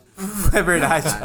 É, cara, uma, uma outra coisa que eu tinha notado desse filme, isso, isso que você, indo por essa cena que você mencionou, cara, a violência desse filme também, ela bate totalmente diferente do que no primeiro filme. Porque no primeiro filme tem uma questão, tipo, como você tá no, no ponto de vista do policial ali, dos, dos caras do BOP, cara, as, as porradas do tipo assim, cara, isso aqui tá acontecendo pro, pra, pra, pra, pra roda girar. A gente tá, tá fazendo isso pra poder pegar o baiano, entendeu? E nesse filme, a única cena de tortura que tem que é a do cara quando o o Matias pega. Eu, eu não sei se, eu, se alguém notou isso, eu não sei se tô sendo muito técnico ao falar isso aí. Mas, cara, a forma como ela é filmada é muito. Me pareceu muito mais impessoal do que, por exemplo, no Tropa de Elite, que você tem aqueles os close no- no- nos caras e tudo mais. Dessa vez, eu senti muito mais uma questão, como eu falei assim, de impessoalidade, assim, sabe? Como se ele não tá querendo fazer você achar isso bom.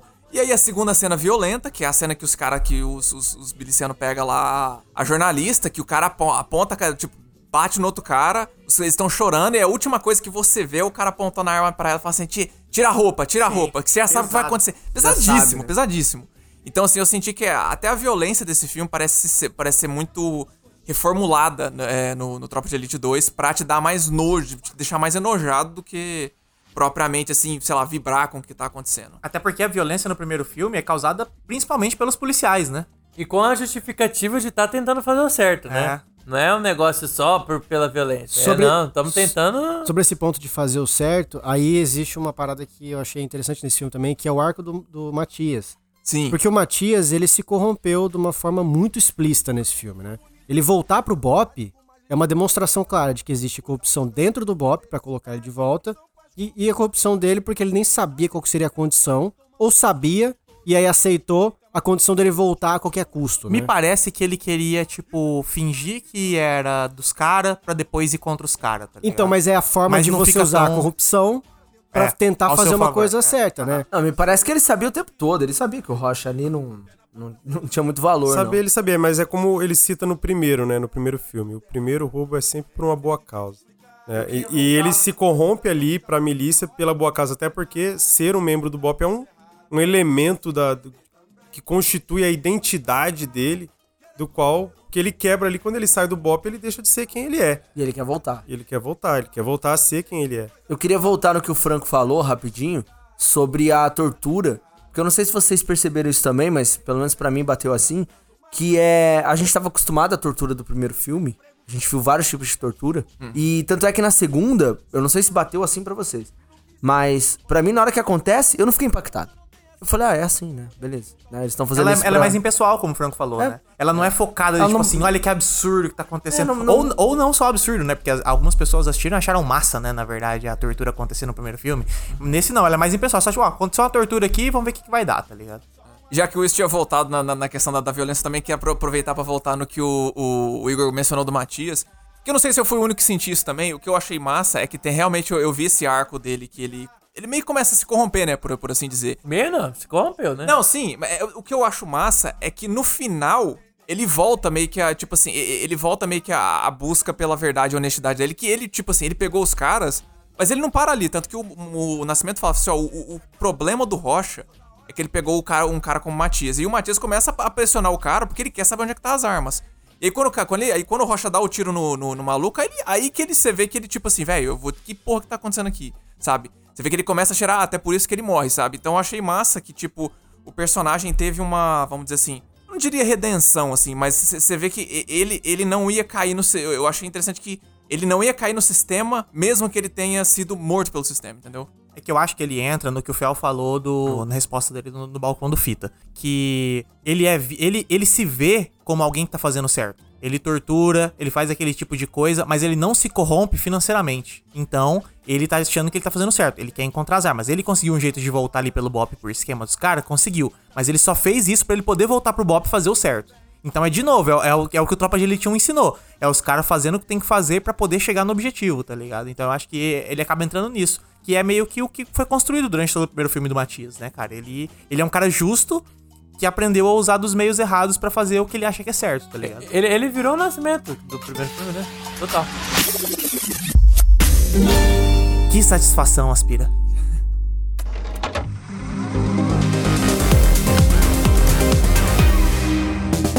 Escolha impossível. Tá começando agora o Escolha Impossível. Esse é o quadro em que vocês vão ser obrigados a escolher entre duas A alternativas pessoa que impossíveis que, eu vou aqui é propor aqui. polícia. Ixi, Pau no teu cu. vai ter que botar ele pra É- apresentar é então? bom colaborar, viu, cidadão? Então, beleza, bora. Cidadão é muito bom, viu, gente? Mas a gente não usa na rua porque é meio ridículo. Mas é muito bom. Bora pra primeira. Qual que vocês preferem? Responder a mãe depois que ela fala que não quer ouvir mais nenhum pio? ou esquecer de pagar o gato net pra milícia? Ih, rapaz. Gente, é que assim, eu já. Você já respondeu pio pra mãe, né, filho da Já. puta? e tô vivo, né? Eu não sei se aconteceria a mesma coisa se eu não pagasse o gatunete pra milícia. É, cara, eu, eu acho assim, se você re- re- responder a mãe, você vai ficar com a cabeça, cabeça meio torta da tamancada que você vai tomar. Mas assim, sobrevive, né? Agora, não pagar o gatunete da milícia, fi. Mas a milícia é gente boa, pô. Gente boa, eu, eu, vi, eu vi o carinha da van ali, o que, que, que virou é, dele. Não, a virou- milícia é tranquila, pô. Que- Só conversar direitinho. Não, eu, eu vou confiar na milícia aí, porque a milícia é do bem, pô. A milícia é boa. A milícia tá tirando droga Milícia da... não, autoproteção Isso. comunitária. A autoproteção comunitária, ela tá protegendo a gente aí dos bandidos, de droga. Tá- tá- não vai deixar sua filha e seu filho usar droga, mano. Só faz bondade. Agora, a minha mãe, Mamãe é é sagrada, né? Mamãe Mamãe é é, sagrada. Fazer pio, responder pio depois do nenhum pio da mãe, não dá não. Eu responderia pra milícia se eu estivesse de mudança da cidade, que a milícia está presente. Ah, o God- Não o gostaria de responder minha mãe, mas infelizmente, mãe, vai ter que ser você. É, vai ter que ser você, mãe, desculpa. E você, Fel? É, acho que minha mãe dançou nessa porque eu não pago pra ver, não. Esse cara não tem muito bom senso, não.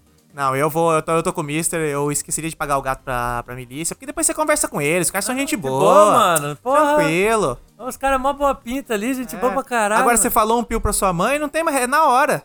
Apanhou na hora. O gato você conversa ali. Cara, é pior que no filme os caras falam que, tipo, é questão de 10, 12 reais, né? Que os caras pagam de gato. 12 reais os caras te matam, velho. Não mata não, pô. Mata não. Os caras só somem com você. Bora pra próxima. Qual que vocês preferem? Uma continuação em que o filho do nascimento fica viciado em drogas pesadas e ele tem que lidar com o difícil processo de reabilitação de dependente de droga. Em breve, Tropa de Elite 3, a batalha final. Ou uma continuação em que Nascimento é preso por todos os crimes que cometeu como policial e tem que enfrentar o sistema prisional. Em breve, Tropa de Elite 3, o resultado final. Lucas, força só pra pegar umas ideias ruins, né? Os dois são ruins, velho. Puta que é muito- chute no saco. Eu preferi um chute no saco. Cara, eu, eu acho que eu vou com o sistema prisional. Pô, seria um, um prison break com... É, eu acho que Exatamente. isso, isso, Ah, eu- Policial na cadeia é, um- é um- uma receita que já deu certo em outros filmes, né? É. Não me pergunte É que- o nome de nenhum, mas tam- que já deu certo, já deu. Também que eu acabei de assistir, eu acabei de terminar uma minissérie de, de Viciada, que eu citei no. Já passou uns episódios atrás, aí um episódio, um, uma minissérie que eu assisti, que eu tinha recomendado pra galera aí, de Viciado, e cara, é muito barra pesado isso aí. Não, vou, vou com o Nascimento na cadeia mesmo. Vou de nascimento na cadeia também. Cadê, mano? Porra, na- na- a história é ruim aí. No nascimento na cadeia, foda-se, mas botar o Padilha. Vai ser Padilha? Claro, Padilha. Então eu quero ver um filme de sistema prisional do Padilha. Bora. Eu não, eu quero ver o contrário. Eu quero ver um sistema sobre reabilitação. Porque isso é um problema que a gente tem na sociedade. E aí você tem que Ah. botar o Capitão Nascimento, que é o exemplo de cidadão do bem,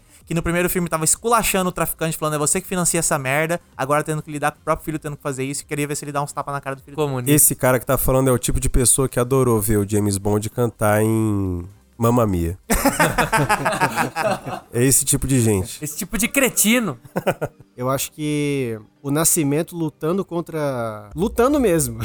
contra o- o- o- os bandidos. E- Ele e o Fortunato na o porrada na Fortunato mandando É, os ele outros dar pau no nascimento cara, lá, é. porra. Porra, bom demais. Ele tentando, tentando fazer uma, uma agilização ali, não conseguindo, porque ele é muito ideológico, aí ele não quer ceder, aí, porra, isso é massa. É o Frank Castle contra o Rei do Crime em versão É. Tupiniquim. É verdade, cara, é Eu verdade. perdi quem é Frank Castle. Tá Justiceiro. mandando teu cu, rapaz. Ué, porra, eu não sei. Bora pra próxima. Qual vocês preferem? Ir pra guerra com os Estados Unidos no Oriente Médio ou virar policial no Rio de Janeiro? Porra! Que pergunta é isso, do caralho? Estados Unidos, pô. Estados Unidos invadir país dos outros, matar gente inocente, muito mais fácil, tá maluco? Você pode matar gente inocente ali com a polícia do de Janeiro Lucas, também. Peraí, deixa eu pegar um gancho aqui. Em algum momento do filme, o Capitão Nascimento fala assim: sabe como deveria ser chamada essa invasão aí? Iraque. Invasão. Iraque. Por quê? Porque, porra, essa invasão dos Estados Unidos no Iraque. Injustificada, né? Cara, nossa, tem muita coisa pra falar sobre isso. Mas essa invasão se dá logo depois do atentado das Torres Gêmeas, quando os Estados Unidos invadem o Afeganistão, porque eles dão a entender que o governo talibã tá protegendo o Bin Laden, e aí eles não acham o Bin Laden. Daí eles precisam de uma outra eles estão, motivação. eles estão atrás das armas. Armas É, nucleares. As armas de destruição em massa, né? Que eles falam que tem no Iraque. Só que, porra, aí a ONU fala, tá, cadê essas armas? Dá prova. Aí os Estados Unidos, não, não tem prova da ONU, então não invade. Não tem, Unidos, mas eu vou lá ver. Então foda-se, vou entrar. Então, e daí eles entram. o Capitão Nascimento é a ONU. Os Estados Unidos são o governo do Rio de Janeiro e as milícias. E o Iraque é o complexo do morro Ah, que eles não, Bairro não. Tanque. Ah, o Tanque, é o Bairro tanque. Tanque. É. É. o bairro Tanque. Isso mesmo, acertou, miserável.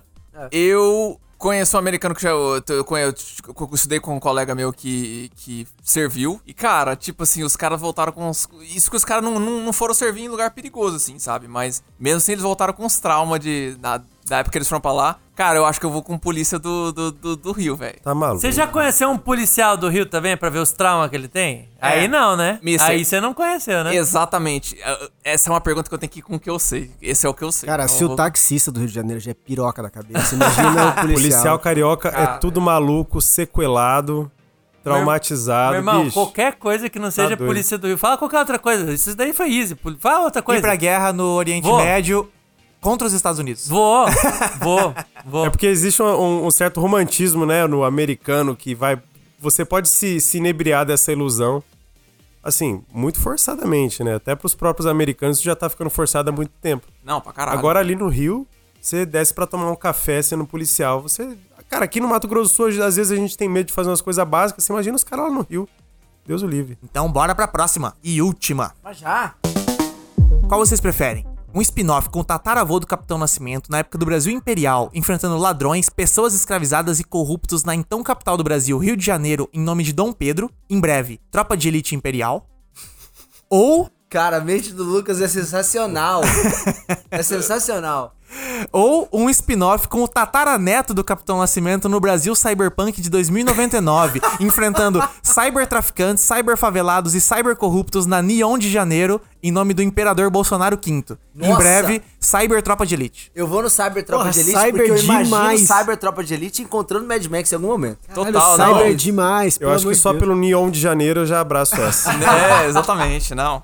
Não. Cyber. Cyber demais. Vocês não querem ver o Capitão Nascimento com a espada na mão, o, o tataravô dele? Tava no teu Imperial. cu, irmão. Cyber, cyber. sério É interessante também, mas aqui a concorrência com, com o Cyber tá demais. É, foi covardia isso aí. Essa você- errou na mão hoje, hein, cara? Todo mundo foi só pro outro lado ali. Não teve nenhuma difícil. É verdade, é verdade. Eu também, eu f- também viria o, o Cyber Capitão Nascimento pra ver o quanto. Sabe aquela ex- exagero que a gente faz, né? Sempre no, no, nos filmes Cyberpunk, é você pegar a nossa realidade e exagerar. Eu queria ver um exagero, assim, de como a sociedade brasileira seria no futuro em 2099. Não, Sociedade Brasileira de 2099 é que é o Bolsonaro quinto. Bolsonaro quinto. Nossa senhora, aí já é exagero do Imperador. exagero do exagero. Mas é isso aí, pessoal. Esse foi o nosso Escolha Impossível de hoje. É, depois a gente vai fazer essas mesmas perguntas lá no Instagram. Então acompanhem lá no Instagram que a gente vai fazer essas mesmas. Vamos ver quem tava certo. Vamos ver se tava tão fácil assim, mister, ou se foi dividido a. a Fácil.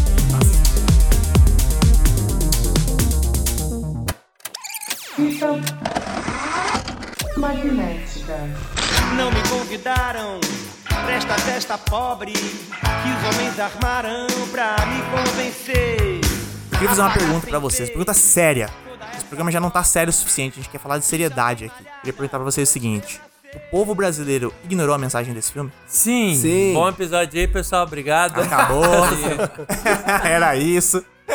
Não, mas vamos comentar um pouco sobre isso, cara. Que é engraçado que é, a gente vê claramente o Tropa de Elite 1 influenciando uma geração do Brasil, 10 anos de Brasil influenciados por um filme, influenciado por essa galera que quer ver violência, galera que é contra a corrupção e que, tipo, tem que, tem que meter a mão mesmo e porradaria e não sei o que lá, e toda essa Bolsonaro sendo eleito, etc.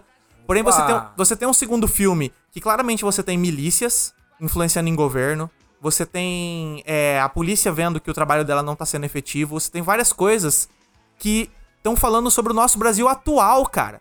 E a galera ignorou, tá ligado? Então, mas aí, aí cai no ponto que eu tava defendendo antes sobre a questão da política e, e a minha crítica específica sobre. Não que não seja uma realidade retratada no filme, mas a crítica que o filme faz sobre a política, de descredibilizar a política, ela tem uma consequência. E eu acho que a consequência é as pessoas não verem um, um fim para aquilo, não terem esperança. Não terem esperança na política de que as coisas podem mudar, entendeu? Então, quando você não tem esperança, aí você cai nesse argumento de que você tem um cara que não é político, que vai entrar e vai resolver, sendo que no final das contas, tudo aquilo gira em torno de política, tá ligado? O filme, ele, ele deprecia demais.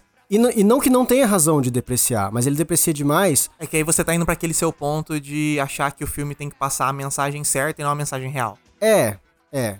Meio nessa, né? Meio nessa pegada, assim. Porque, na verdade, o filme ele tem, uma, ele tem uma consequência. Não necessariamente ele tem uma obrigação de fazer, mas ele tem uma consequência. Como tudo que a gente faz na vida.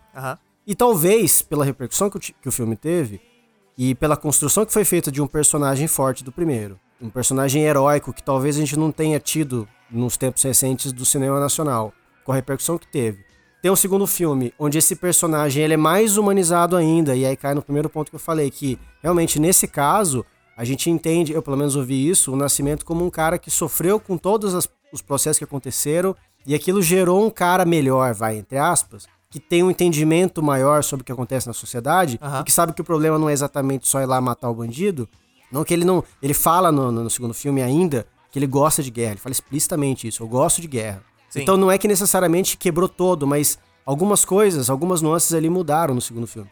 Só que mesmo assim, o processo inteiro vai construindo por uma quebra da política especificamente, é, colo- colo- colocando esse herói e essa quebra de política, dado o contexto, dado todo o contexto da época, eventualmente pode ter gerado uma consequência de despolitizar, ou seja, É que a política não acho- funciona, então foda-se a política, qualquer um entra É. aí, qualquer, qualquer argumento fácil, aí fazendo outro link, vai resolver. Então você não explora as camadas que são é, mais complicadas mesmo sobre a resolução de problemas. Então, o cara que entra com uma narrativa que convence, que entra com um argumento fácil e, ser, e, e tem uma, uma certa proximidade com o povo, tem um jeito mais fácil de falar, esse cara vai ganhar. Porque a despolitização, uma das coisas da despolitização, é você não considerar o argumento, você considera só a forma do cara, tá ligado? Tipo, você entra num processo de, de identificação. É, é meio isso, sabe? Não, mas eu acho que o filme critica isso. Eu não tô culpando o filme por isso só, tá? Eu- Mas eu acho que o filme critica isso, porque você tem o deputado Fortunato, que é o cara super carismático, que é um filho da puta, mas que a galera TV. vota por causa disso, Que tá tem ligado? um mas eu sei, eu sei. quebrado, como fala o governador. conversa com o povo. Tem um dentinho Que quebrado, que conversa com o povo e tal. Não, então, gente, mas assim, ó, a- essa, essa, o filme ele critica isso, sim. Mas a questão é o seguinte: o filme ele constrói, e aí é o mesmo argumento que eu uso do primeiro episódio. Ah, Ele constrói uma situação de crítica à, à política baseada nos personagens, onde é uma escada progressiva até chegar no final e ter, na- nas cenas finais, você ter uma, uma panorâmica em cima do Congresso Nacional falando. Sim. Então, tipo assim, o- a construção de filme, ela é pra você descredibilizar a política, tá ligado? Critica, claro que critica, mas uma construção cinematográfica ali, eu- acho que ela critica mais É que eu acho que eu acho que isso vem um pouco da parte do Padilha ser documentarista e querer utilizar da, da ficção pra contar uma coisa documental. Então ele quer tratar a política do jeito que ela é. Ele não quer colocar ela de um jeito que, tipo assim, não, o Fraga no fim conseguiu e ganhou porque ele fez do jeito certo, tá ligado? Não é um filme idealizador. Ele é um filme mais sobre a realidade. Tem uma outra coisa também que eu queria comentar, pelo menos a, a sensação que eu tive, é que assim, ao contrário do Tropa 1, ele. Eu não digo assim o contrário do Tropa 1, porque não é, não é que o filme traz resposta. Porque o Tropa 1, ele, ele, termina, vamos dizer assim, bem, narrativamente falando, sabe? Coisa que o, o Nascimento consegue, o Nascimento e o Matias conseguem o objetivo dele. Ele perde tudo, mas consegue o objetivo. É, exatamente. E nesse, é, na- o Tropa 2 não só ele, ele consegue, mais ou menos, ele não consegue, tipo, ele basicamente mostra que o sistema vai continuar a rodar, mas ele não, ele não oferece respostas fáceis. E eu acho que, ao meu ver, ao meu ver, é, isso seria um pro- eu acho que isso é um problema mais do povo, porque isso nós vemos até hoje, especialmente com essa polarização política que a gente tem hoje, que as pessoas não, o brasileiro, talvez no mundo inteiro, ou talvez o povo, pessoas no mundo inteiro, eles não as pessoas não sabem lidar com como é que fala, com problemas multifacetados, vamos colocar, eu sei que eu tô, não quero parecer pedante falar isso. Então, assim, é, quando, quando, quando, quando chega um filme desse que te dá, que fala assim, ó, é isso, é essa situação, essa é a merda, e não te dá nenhuma resposta, ele só, ele só te, te dá assim, como é que fala? Ele só te dá essa é situação, olha o quanto isso é complicado. É, eu acho que as pessoas, eles tiveram uma reação boa ao filme, tanto que o filme fez uma puta bilheteria, mas não teve uma, uma absorção da mensagem justamente porque ela não é fácil. É uma mensagem que não é fácil. Então, assim, por isso que aí você falou que é, tem muita gente que ouve assim, esses caras despolitizados, que fala assim, ah, eu não sou da política, eu tô entrando nisso aí. Eu acho que acontece porque o povo meio que rechaça essa, essa, essa mensagem difícil, volta esse negócio da- de que eles querem mensa- é, resposta fácil. É o cara que chega e fala que, não, eu vou mudar tudo, é, isso tá tudo errado, é, e deixa comigo, não sei o que, entendeu? É, pelo menos é é assim que eu vejo. Então, mas aí tá, no filme, de novo, falando sobre o filme. Sim. O Nascimento, que é o seu herói, ele fala no começo do filme. O Fraga, que é um esquerdista maconheiro, ele defende os di- os direitos humanos, já começa depreciando um cara que eventualmente pode ser Mas é o entendido ponto como. de vista dele, mano. Não, não, calma. Mas ele eventualmente pode ser entendido como um herói, tá? Uhum. Ele- o nosso herói, o herói do Brasil, é o Nascimento, não é o Fraga. A gente não conhece ele ainda. Sim. O nosso herói tá falando que esse cara é um cara ruim. Exato. É por isso que eu fiquei puto, inicialmente, para deixar claro, quando eu vi a ex-esposa do Nascimento casada com o Fraga. Porque, como o meu herói era o Nascimento, porra, como é que ela tá casada com esse cara que defende essas coisas que o Nascimento Aí o odeia? Nascimento vai e segue a trajetória dele de que escolheu o cara e não deu certo, e continuou mais quatro anos na polícia, e beleza, até que acontece a missão lá. E ele ainda tem uma reação super violenta, no sentido de tipo assim, deixa, deixa entrar lá no outro pavilhão, deixa foda-se essa porra aí, tá ligado? Ele ainda demonstra aquele, aquela raiz do nascimento do primeiro filme. Mas você tá falando tudo do início do filme, mano. Isso é antes do Capitão Nascimento ter o processo de Calma, evolução eu tô dele. construindo o filme. Eu Não, então eu sei, mas é que esses pontos que você tá falando, do Capitão Nascimento odiar o Fraga, e etc., é tudo vindo do primeiro filme, do Tropa de Elite. É o Nascimento que, tipo, odeia li- literalmente essas coisas. Ele falou tudo isso no primeiro filme. Só que a questão principal dessa parte do filme dela ser colocada é pra no final ela ser quebrada. Ele fala tudo isso, ele fala que o cara é maconheiro, que ele é vagabundo, e que ele é professorzinho de história e sociologia, não sei o que lá. Que quando o bandido precisa de ajuda é pra esse cara Não, que mas- ele liga, mas- pra no final ele perceber que ele, ele precisa desse cara. Não, cara, eu tô tentando. Tô tentando contextualizar o nascimento, tá? Ele ainda é o nosso herói. Ele ainda tá nesse, nesse preso no primeiro filme, mas ele ainda é o nosso herói. Ele é a nossa âncora que vai seguindo até o final do filme. E ele vai sendo quebrado e vai sendo.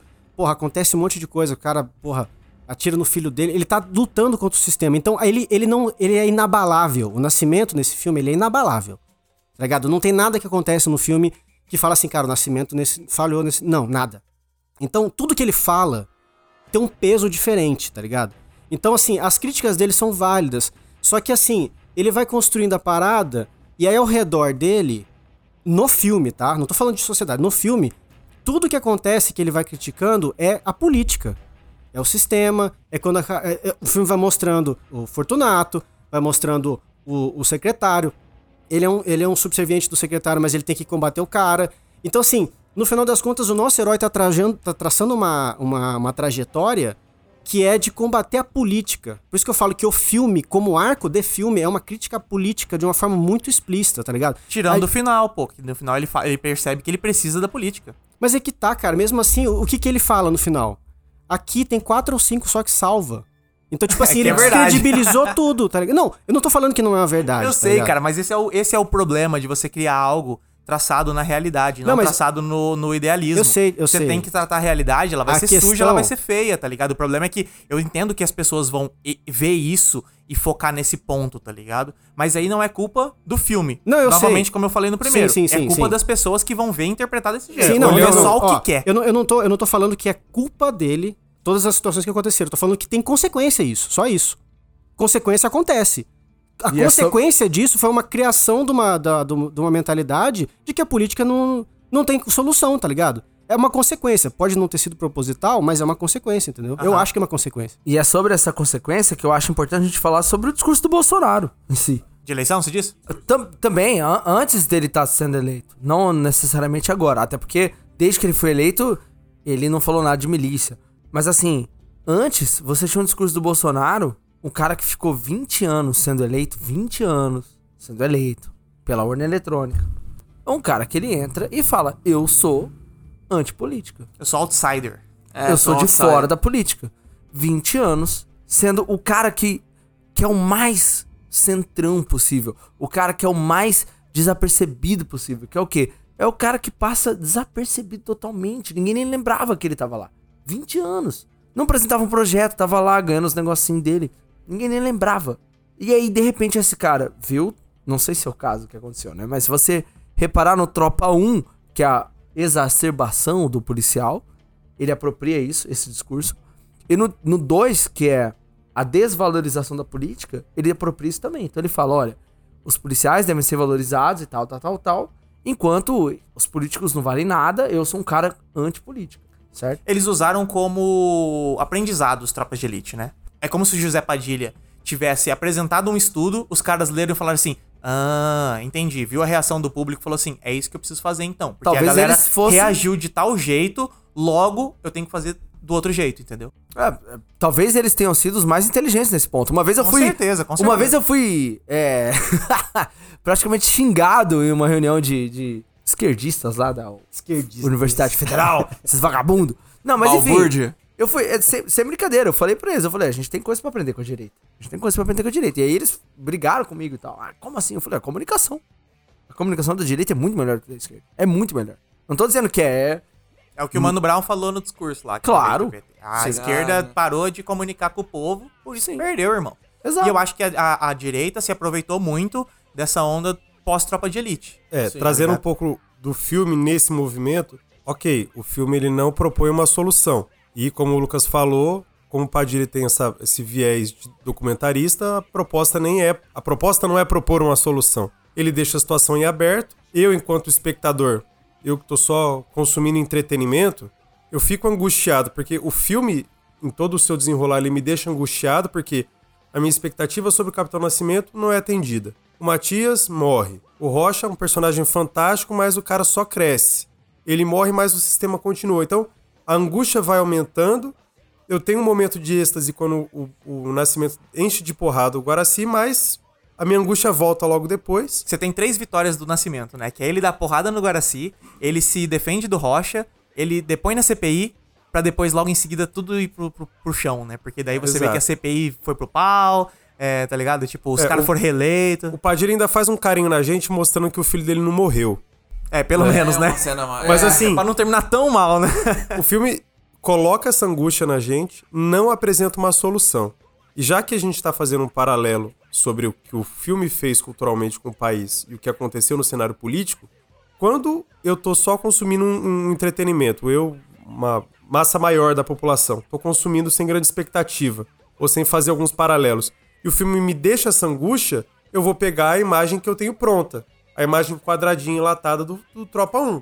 E não vou fazer as críticas. E logo depois, quando, eu, quando acaba o filme, eu boto no Jornal Nacional, ou eu boto no CQC, CQC, CQC, Nossa. e boto no CQC, eu vejo alguém dando o fechamento que o filme não deu. É verdade. Alguém falou assim, pô, o filme não deu a solução, mas eu apareço aqui pra dar a solução. E aí aparece, sabe? Aí, aí fudeu. Aí fudeu. É que eu também, uma, uma coisa que eu penso é que se talvez a intenção do, do, do Padilha ali, ainda mais com o que você mencionou esse negócio de ser documentarista, é justamente de expor o problema pra poder usar a angústia da, da- de quem tá assistindo aquilo ali pra tomar atitude, entendeu?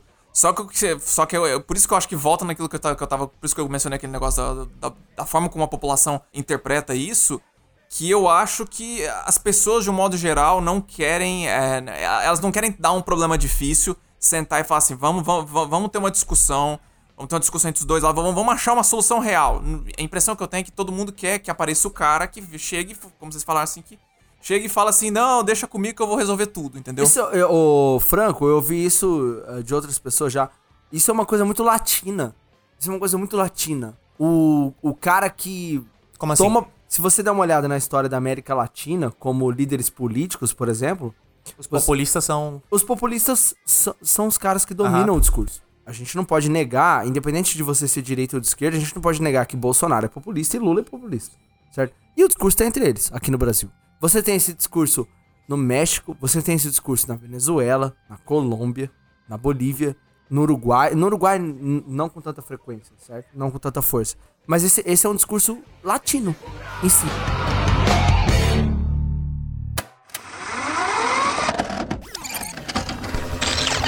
Fita magnética.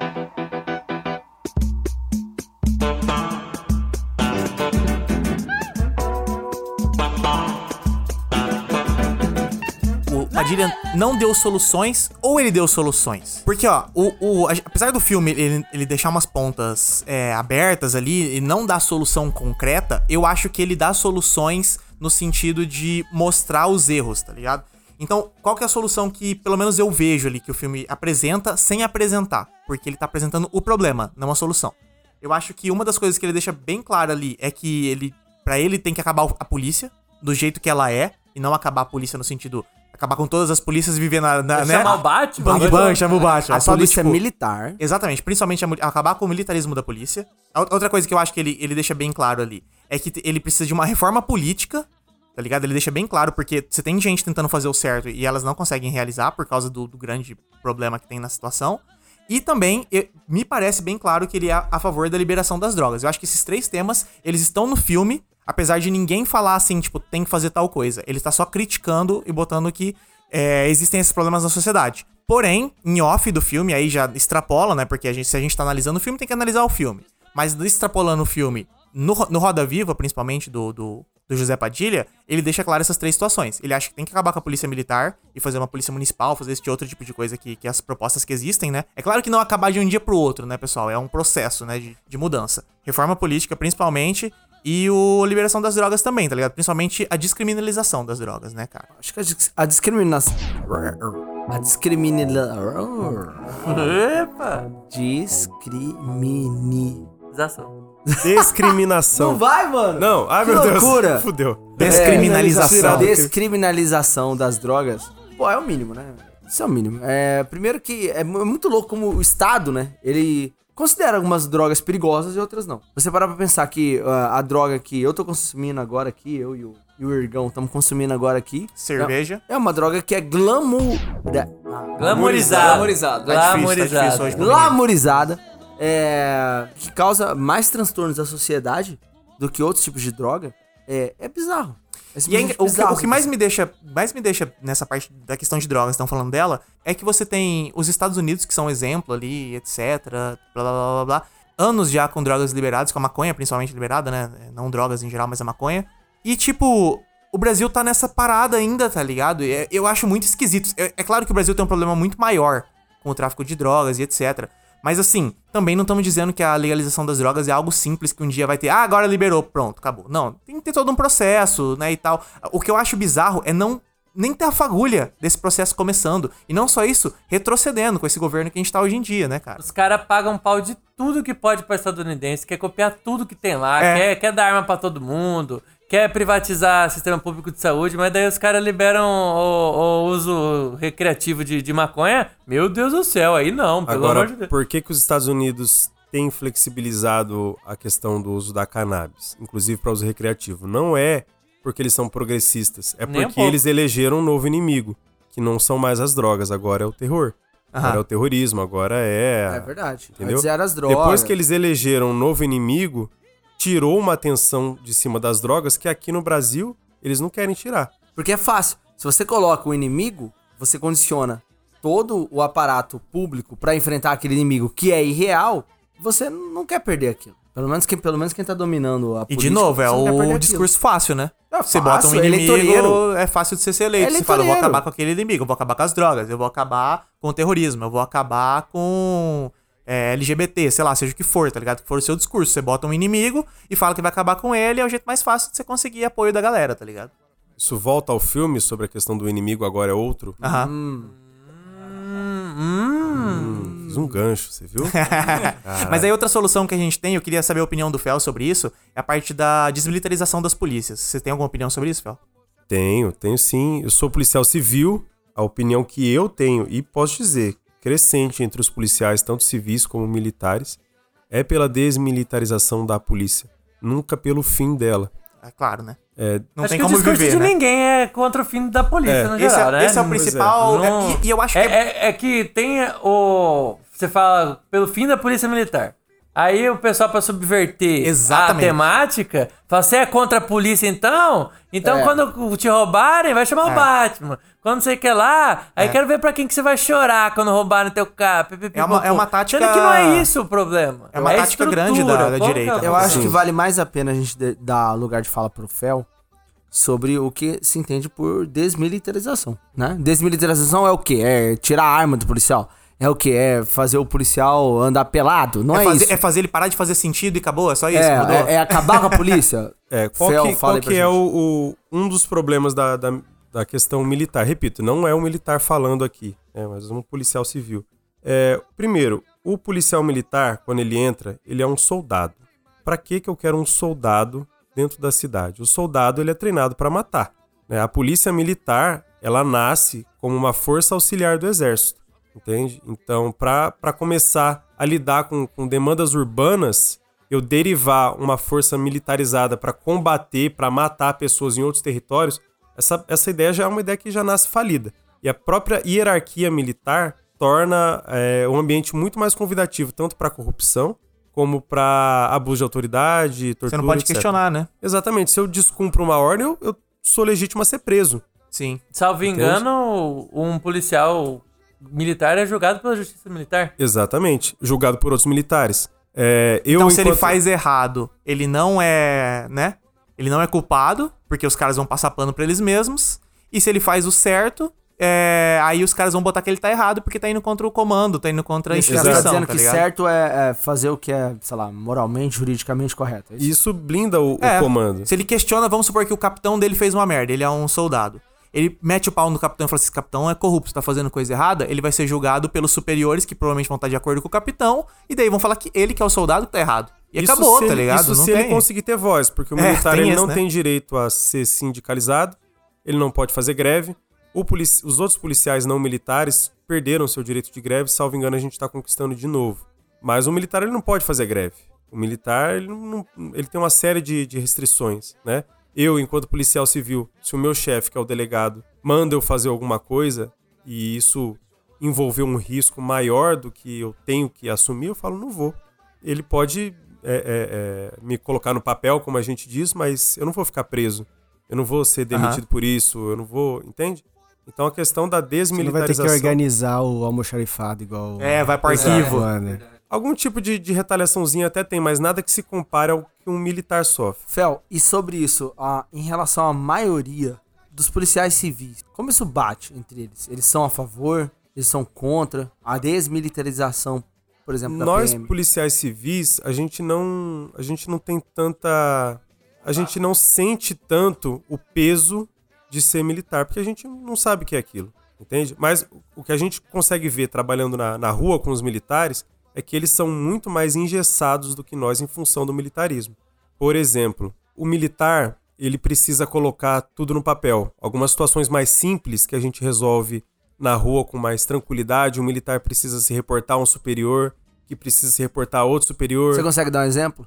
Bom, estamos na rua, eu trabalho numa cidade pequena aqui no estado, então a gente precisa estar sempre em parceria com a Polícia Militar. Nasce um atendimento, uma ocorrência de violência doméstica. A gente consegue resolver no local, sem necessidade de registrar um boletim de ocorrência. A gente resolve ali, conversa com, com o casal e faz ali um trabalho mais comunitário. Orientação, acolhimento, é, aciona alguns serviços auxiliares de prefeitura, assistência social, saúde. Aham. Nós, Certo. policiais civis, podemos fazer isso. Agora, o policial militar, ele vai precisar colocar isso no papel. Ele vai precisar fazer um registro de um boletim de ocorrência. É, se ele deslocou a viatura dele para fazer esse atendimento, ele vai ter que preencher um papel. A viatura saiu do ponto A para o ponto B, percorreu tantos quilômetros para justificar no gasto de combustível. Se o militar precisa usar a arma de fogo dele no serviço, ele precisa prestar conta de cada munição que ele usou, em cada situação que abre uma investigação, que aciona um oficial, que aciona outro e, e a estrutura Tem toda toda uma burocracia. a burocracia, a, a estrutura toda tem que se mover junta. Entende? Ele tem menos mobilidade. Então ele acaba que não consegue atender muito bem a população. porque Que a princípio seria algo a levar para uma atuação mais justa, evitar erro, mas a gente vê que acaba meio que subvertendo, né? Só ingessa, como ele falou, né? Ingessa Exatamente. O, o, o trabalho bom e o trabalho ruim que deveria estar sendo fiscalizado, de cada munição que disparou, ver pra onde que foi mesmo. A gente vê que acontece um monte de merda que é feita e que no fim não dá muita coisa. A gente vê cara que descarrega um- uma saraivada de bala num carro do músico com gente dentro que não dá nada, mata o cara É. e tá todo mundo solto, não dá nada pra ninguém. O exemplo que eu Matou dei- o cara ali à toa e não dá nada. O exemplo que eu dei pode ser meio ruim sobre a questão da munição, mas, por exemplo, eu, policial civil, eu precisei disparar a minha arma de fogo durante o meu trabalho. Se não feriu ninguém, é, eu preciso, independente de ter ferido alguém ou não, eu preciso colocar isso no papel. Mas isso vai gerar uma burocracia muito menor do que se um militar precisa disparar a arma. E aí o militar, na hora da ação, ele pensa no tamanho do BO que ele tem que resolver, do tamanho de gente que ele tem que acionar E pode desistir. e pode desistir. E aí ele perde a vida dele, ou algum inocente acaba sendo morto, ou, enfim. Ele não tem essa mobilidade. Ou, resumindo, né, o militar ele precisa enquadrar as situações dinâmicas da rua ao procedimento dele. E isso é invariavelmente agressivo, porque eu não posso, dentro da minha doutrina militar, pegar o que você está falando e eu me adaptar à sua necessidade. Porque o meu procedimento é rígido. Então, não importa o quão complexa seja essa situação, eu tenho que enquadrar ela em algum número limitado de procedimentos. E aí sempre eu vou precisar agredir a individualidade da população de alguma forma. Porque eu preciso enquadrar isso no meu, no meu procedimento. desmilitarizar a polícia é permitir que eu me flexibilize às demandas da população, que são dinâmicas e que mudam o tempo todo. Por isso que entre os militares, a ideia de desmilitarizar a polícia vem começando a ser mais popular. No, no caso, todas as polícias são militares, menos a civil, é isso? Tipo, a Não. federal também é a Polícia militar? Federal não é militar. A Polícia Ah. Federal é a Polícia Judiciária da União, que é a Aham. Polícia Investigativa do- do- da União. A Polícia Rodoviária Federal também não é militar. Aham. A Polícia Penal, agora, que antes eram os agentes penitenciários, também não são militares. E a Polícia Civil, tá, a Polícia Militar é só a PM mesmo. É só a né? PM, só que fica na rua. Exato. Que é a- Força Nacional. a Força Nacional é uma força composta por diversos membros da segurança pública. Tem bombeiro, policial militar, policial civil, rodoviário federal e federal. E Então, tem no- também agente de inteligência na Força Nacional, é uma força misturada. Então, no caso, quando fala desmilitarizar a polícia, é em, em foco uma, que é a polícia militar que tá na rua todo dia. ali. Exatamente. A polícia Entendi. militar ela faz o policiamento ostensivo. Ela serve, como diz no Tropa de Elite 1, aquela pilha de, de procedimentos que na mão do neto ia virar fogueira. Sim. A polícia militar serve pra evitar que o crime aconteça. Ela é uma polícia ostensiva. Aham. A polícia civil é uma polícia investigativa, depois que o crime aconteceu. Sim. É, Então, assim, desmilitarizar a polícia é manter sim a polícia militar, a polícia na rua, ostensiva, evitando que o crime aconteça. Só não presa dentro dos moldes do militarismo. moldes E o, o quanto são, na sua visão, o, o quão integradas são as polícias? Muito pouco. Muito pouco. Tá começando a integrar agora. Começando, mas é um movimento muito tímido, assim. Sabe? Nos últimos 5, 6 anos, isso está começando a acontecer em alguns sistemas de informação. Mas ainda é muito fraco. Ainda é muito fraco. Se você comete um crime na Bahia e vem pra cá, a gente consegue te pegar depois de pedalar muito e muitas vezes contando com, com intuição e sorte. Porque muitas coisas não são integradas. Isso entre No as caso, polícias você, também. você tem que desconfiar do cara e procurar nos sistemas de todo o Brasil pra ver se você encontra ele em registro da Bahia, por exemplo. Muitas É tipo isso? vezes, muitas vezes. Entendi. A gente é, prende pessoas que estão foragidas de outro estado, é, acaba adotando quase que uma estratégia lombrosiana, assim, né? Que é muito pautada em preconceito, em racismo, que... É o profiling, né? Exatamente. O que é, o que é deprimente, porque é, a gente não devia estar usando recursos como esse, porque a taxa de erro é muito grande. Sim. Uma dúvida, essa integração que você está falando é em- em- entre polícias militar e civil, por exemplo, ou é entre a polícia civil de estados diferentes? Das duas formas. A integração é muito fraca. A integração é muito fraca. Pelo que eu entendi, se você fala, tipo, se você tem uma. Se a polícia militar. Se, se o cara que você tá atrás tem passagem na polícia militar da Bahia é, e você sabe que ele foi pra lá, pra você conseguir esses dados é uma. É uma, uma- toda uma burocracia diferente. Sim. Ah, O meu chefe precisa acionar a polícia civil de lá ou a polícia militar de lá. Existem alguns sistemas que são nacionais, mas, por exemplo, Uhum. nem todos os policiais têm acesso a esses sistemas que são de banco de dados nacionais. Mas você acha que dentro desse, desse papo, então, de desmilitarização da polícia, existe um processo de é, integração da polícia ou não? Ou, tipo, vamos supor, a gente tem federal, tem rodoviária, tem não sei o que lá. Porque se tudo é. Se elas não conversam entre si, né? Pra mim soa esquisito, tá ligado? Tipo, você ter que. Você pesquisar num banco de dados e o banco de dados não ser da polícia, e sim da polícia militar do estado da Bahia. Aí tem a polícia civil do estado da Bahia. Tipo, cada um ter o seu rolê separadinho, me soa meio estranho, tá ligado? Me soa meio. Isso meio, rola na- meio isso velho. rola na saúde, Complicado. irmão. Rola na saúde também? É, sistema de prefeitura com estado, com governo federal, Aham. coisas que seriam muito fáceis de estar inte- integradas. Você vê fácil de linkar sistema tudo único. ali e não tá, cara. E é um trampo da porra. É, existe um projeto que é o SUSP, que é o Sistema Único de Segurança Pública, que ele começa a ser integrado. Mas existe muito melindre dos estados de, de fornecer os seus bancos de dados, né? Até porque das pessoas que trabalham de forma mais honesta existe uma preocupação com corrupção. É, a gente passou, o Brasil passou por alguns vazamentos de dados muito sérios sim. é, é, nos últimos anos, então ainda, ainda existe uma sensação de insegurança muito grande sobre isso. Mas é uma coisa que está começando a acontecer. Institucionalmente, isso tá, tá muito, é muito lento. Agora, pessoalmente, entre agentes, entre pessoas, cara, isso acontece de forma fantástica, assim, fantástica. Eu tenho pouco tempo de polícia, mas eu tenho contatos com policiais civis e militares de vários estados do, do- do Brasil. Eu aciono eles o tempo todo, eles me acionam o tempo todo. Esse contato que você tem é um contato pessoal ou é um contato que normalmente você teria por conta do seu trabalho? ele se torna pessoal, porque eu preciso de alguma coisa lá no Rio de Janeiro. E, da- aí. Então, se você fosse, um- assim, trazendo pra uma discussão mais simplória, se você fosse um cara mais fechado, você teria esse mesmo contato? Não teria. Não teria. É Isso daí, é um então... déficit É. da, né, É, do poder público. Com Mas é, é daí, então, que vem as 200 figurinhas do Tropa de Elite no seu Com grupo certeza. de WhatsApp. Com certeza, com certeza. Na Funciona maravilhosamente bem. Ixi, com certeza. Porque é a é, identificação, É o né, meio cara? de comunicação oficial dos policiais, é figurinhas Exatamente. do Tropa de Elite. Põe a boca no mundo, é que faz um discurso profundo. Ele quer ver o bem da favela. Fita magnética.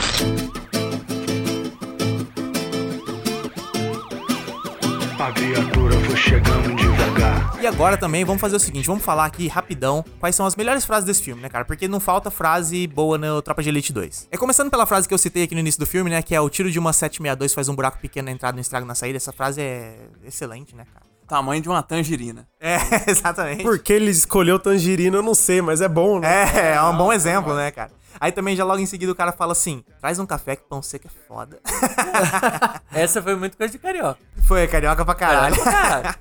Aí depois ele manda assim: ó, Che Guevara tá entrando sem colete. Pô, esse é muito bom, Essa cara. é muito Essa bom. é Esse é muito bom. O bom é ele, ele falar Che Guevara e o, e o André saber quem que é. né? Já tô ligado. É, depois ele manda uma puta clássica aqui, que é o Eu não caí pra baixo, parceiro. Eu caí pra Ah, cima. é sensacional. Pô, esse aqui é sensacional. clássico, Essa é né? ótima. É. Depois tem o cara que manda assim: tá de pombagirice comigo? Essa é uma das melhores. Essa eu perdi. Qual, qual é esse momento? É o Fábio que fala. É Ele Fábio fala que pro, pro Rocha. É. Outra frase aqui que a gente já citou várias vezes no, no, no episódio, que é o Agora é 50-50, a taxa do eu sei. Eu acho que essa, essa é uma das frases que mais, assim, simboliza o filme, né, cara? Todo, todo esse papo do filme é muito sobre É isso, né? Fábio. É, é louco, né? Porra, o Isso Rocha é fez o fácil. esquema é inteiro e o, o Rocha e o Fábio, que sabe, ah, eu quero 50%, eu só sei. e falando do Fábio, ele manda. Puta, tal, essa talvez seja a mais clássica do filme, que é o Ele tá se achando pica das galáxias. É pica das galáxias, pra mim, ele chegou a passar de tropa de elite. Sim, que hoje em dia você fala, você o nem lembra. Você nem lembra que Mas ele não era antes, não? Cara, eu nunca tinha ouvido antes, cara. Não, não. Pica é das não. Eu Galáxias. sei, que, o- eu sei que o Mr. Catra falava um bagulho de pica das galáxias. Caralho, sério? Mas eu não sei se foi antes ou depois do, do, do Tropa de Elite 2. Caralho, eu queria muito saber se era antes ou depois. Se foi realmente do Tropa, o Tropa de Elite que impulsionou Então, isso eu aí, acho que foi, mano. Caralho, Eu acho que foi. pegou o Brasil inteiro, mano. Não, e, foi uma, e foi uma cena meio de passagem, né? Ele tava É, falando eles com o estão André. descendo no morro, conversando lá. É. É a hora que o, que o Matias vai pro. pro, pro Arquivo. Arquivo. Pro arquivo. Puta, o Fábio tá feliz demais nesse momento. Ah, cara. cara, ele tá, Ele tá feliz ele pra é amigo caralho. do cara, mas é o, ele, ele se Ele fudeu tá na mão do feliz, Vop no E treinamento. falando, lá. e falando em Fábio Feliz, tem a melhor frase dele que é Que satisfação, aspira. Pô, bom demais. Esse- aliás, esse é um meme fora do filme também, né, cara? Sim, Na internet é um puta Sim. meme que É bom também o Quer Me Fuder, Me Beija. Quer me fuder, me É. beija. Que Era o resume muita coisa. né? Muito, cara, muito bom. Aí tem outra, voltando para as mais pesadas, tem o Eleição é negócio e o voto é a mercadoria mais preciosa da favela. Sensacional essa frase, muito boa. Aí também tem outra que virou meme, cara. E essa, essa eu demorei pra lembrar de onde era o meme. Quando eu vi as primeiras vezes aparecendo, eu não tava entendendo de que parte que era. Que é o Que porra é essa, marreco? Que porra é é essa, Russo? essa, essa hora eu vi, eu vi vários memes, né, dos caras falando que porra é essa, marreco? E eu ficava, cara, que hora que acontece isso? Aí eu meio que entendi pelo contexto do Fábio que era a morte do Matias, mas eu demorei, tá ligado? pra Ele- manda antes um parou, parou, parou, pô. É. Velho, o cara acabou de tomar um tiro de fuzil, É. a queima-roupa. Parou, pô, Parou. o quê, mano? Parou, pô, o quê, velho? Aí outra do início do filme que é sensacional é Nunca me meti na vida da Rosane depois que a gente separou. Mas casar com ele foi sacanagem. Essa é demais, cara. Essa Puta daí, que quem tava no cinema na hora É. vai lembrar, porque foi um momento marcante. Todo mundo ficou em choque. Tem outra boa aqui que o Capitão Nascimento fala, que ele fala assim: as fotos eram mais do que suficiente pra matéria de capa, mas jornalista é curioso. Essa parece muito frase de Cidade de Deus, né? Sim. É verdade. Aí tem outra frase aqui do nosso querido, nosso super-herói do filme, do Fraga, que é: Tem uma polícia cujo símbolo é a caveira, tem uma polícia cujo símbolo é a morte. Muito boa essa frase. Tá putaço dando Tá entrevista com a camiseta dos direitos humanos. A, a de fala dele, dando entrevista, sintetiza muita coisa também, né? Sim. É muito bem organizada aquela. Já mostra quem que é o cara. Já. Não, aquela, aquela primeira que ele fala sobre as estatísticas é muito impressionante, inclusive. Eu fiquei. Eu lembro que. O discurso na faculdade. É, dessa vez que eu vi, eu não lembrava dos dados, assim. Sim, é muito Caralho, bom. cara, é muito louco. A progressão do, do, do- da quantidade de pessoas presas com a população, porra, é muito louco, carcerária, velho. é. população geral, É, verdade. ele dá uma exagerada depois, mas é aquilo ali. Agora, o que mais chama atenção, ele não fala, mas o que mais chama atenção é que como a polícia do Rio de Janeiro é a que mais mata e a que mais morre. Também. Então veja, é, é, o policial ele tá morrendo muito e tá matando. Quem é que tá ganhando com isso? Não é o policial. Exatamente. É, o Fraga continua sendo herói, né, cara? Sempre nesse filme. Sempre falando as verdades. E aí, pra fechar aqui, a gente tem a última frase. Cada cachorro que lamba sua caceta, pô. Sensacional. Essa frase é...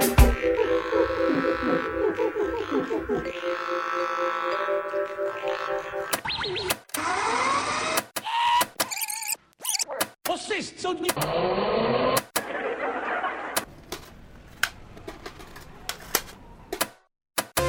Fita magnética.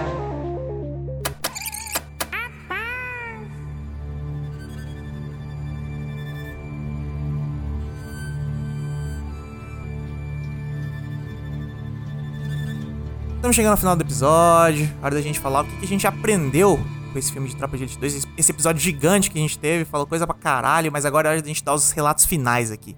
Eu quero perguntar primeiro pra ele, Wilson, o que, que você aprendeu com Tropa de Elite 2? Eu aprendi, parceiro, que a PM do Rio de Janeiro tem que acabar. Irgão, o que, que você aprendeu com Tropa de Elite 2? Eu aprendi que dá pra fazer um filme absurdamente incrível, com atuações absurdas, ser um filme super nacional, tratar de problemas nacionais, fazer sucesso, ganhar dinheiro, e isso é possível e isso tem que acontecer mais vezes. E você, Lucas? O que, que você aprendeu com o filme? Eu aprendi o seguinte, cara, de novo, voltando pra parte fílmica aqui, é raro acontecer, mas acontece às vezes no cinema uma sequência que consegue ser melhor que o primeiro filme.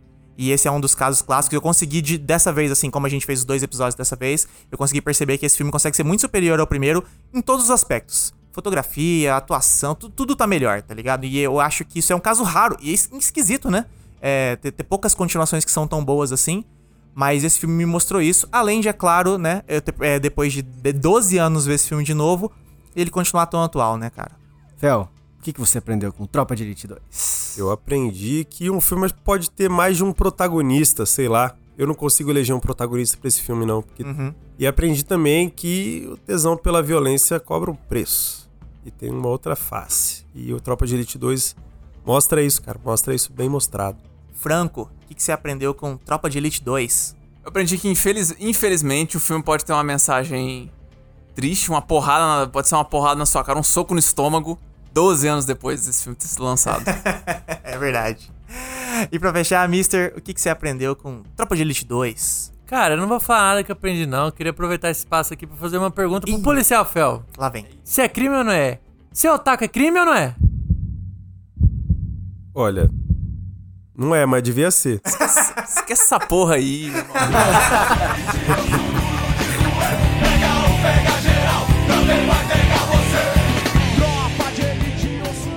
Este podcast foi editado por Lucas Verão. Músicas originais por Lucas Verão. Produzido por Fita Magnética. Discrimine.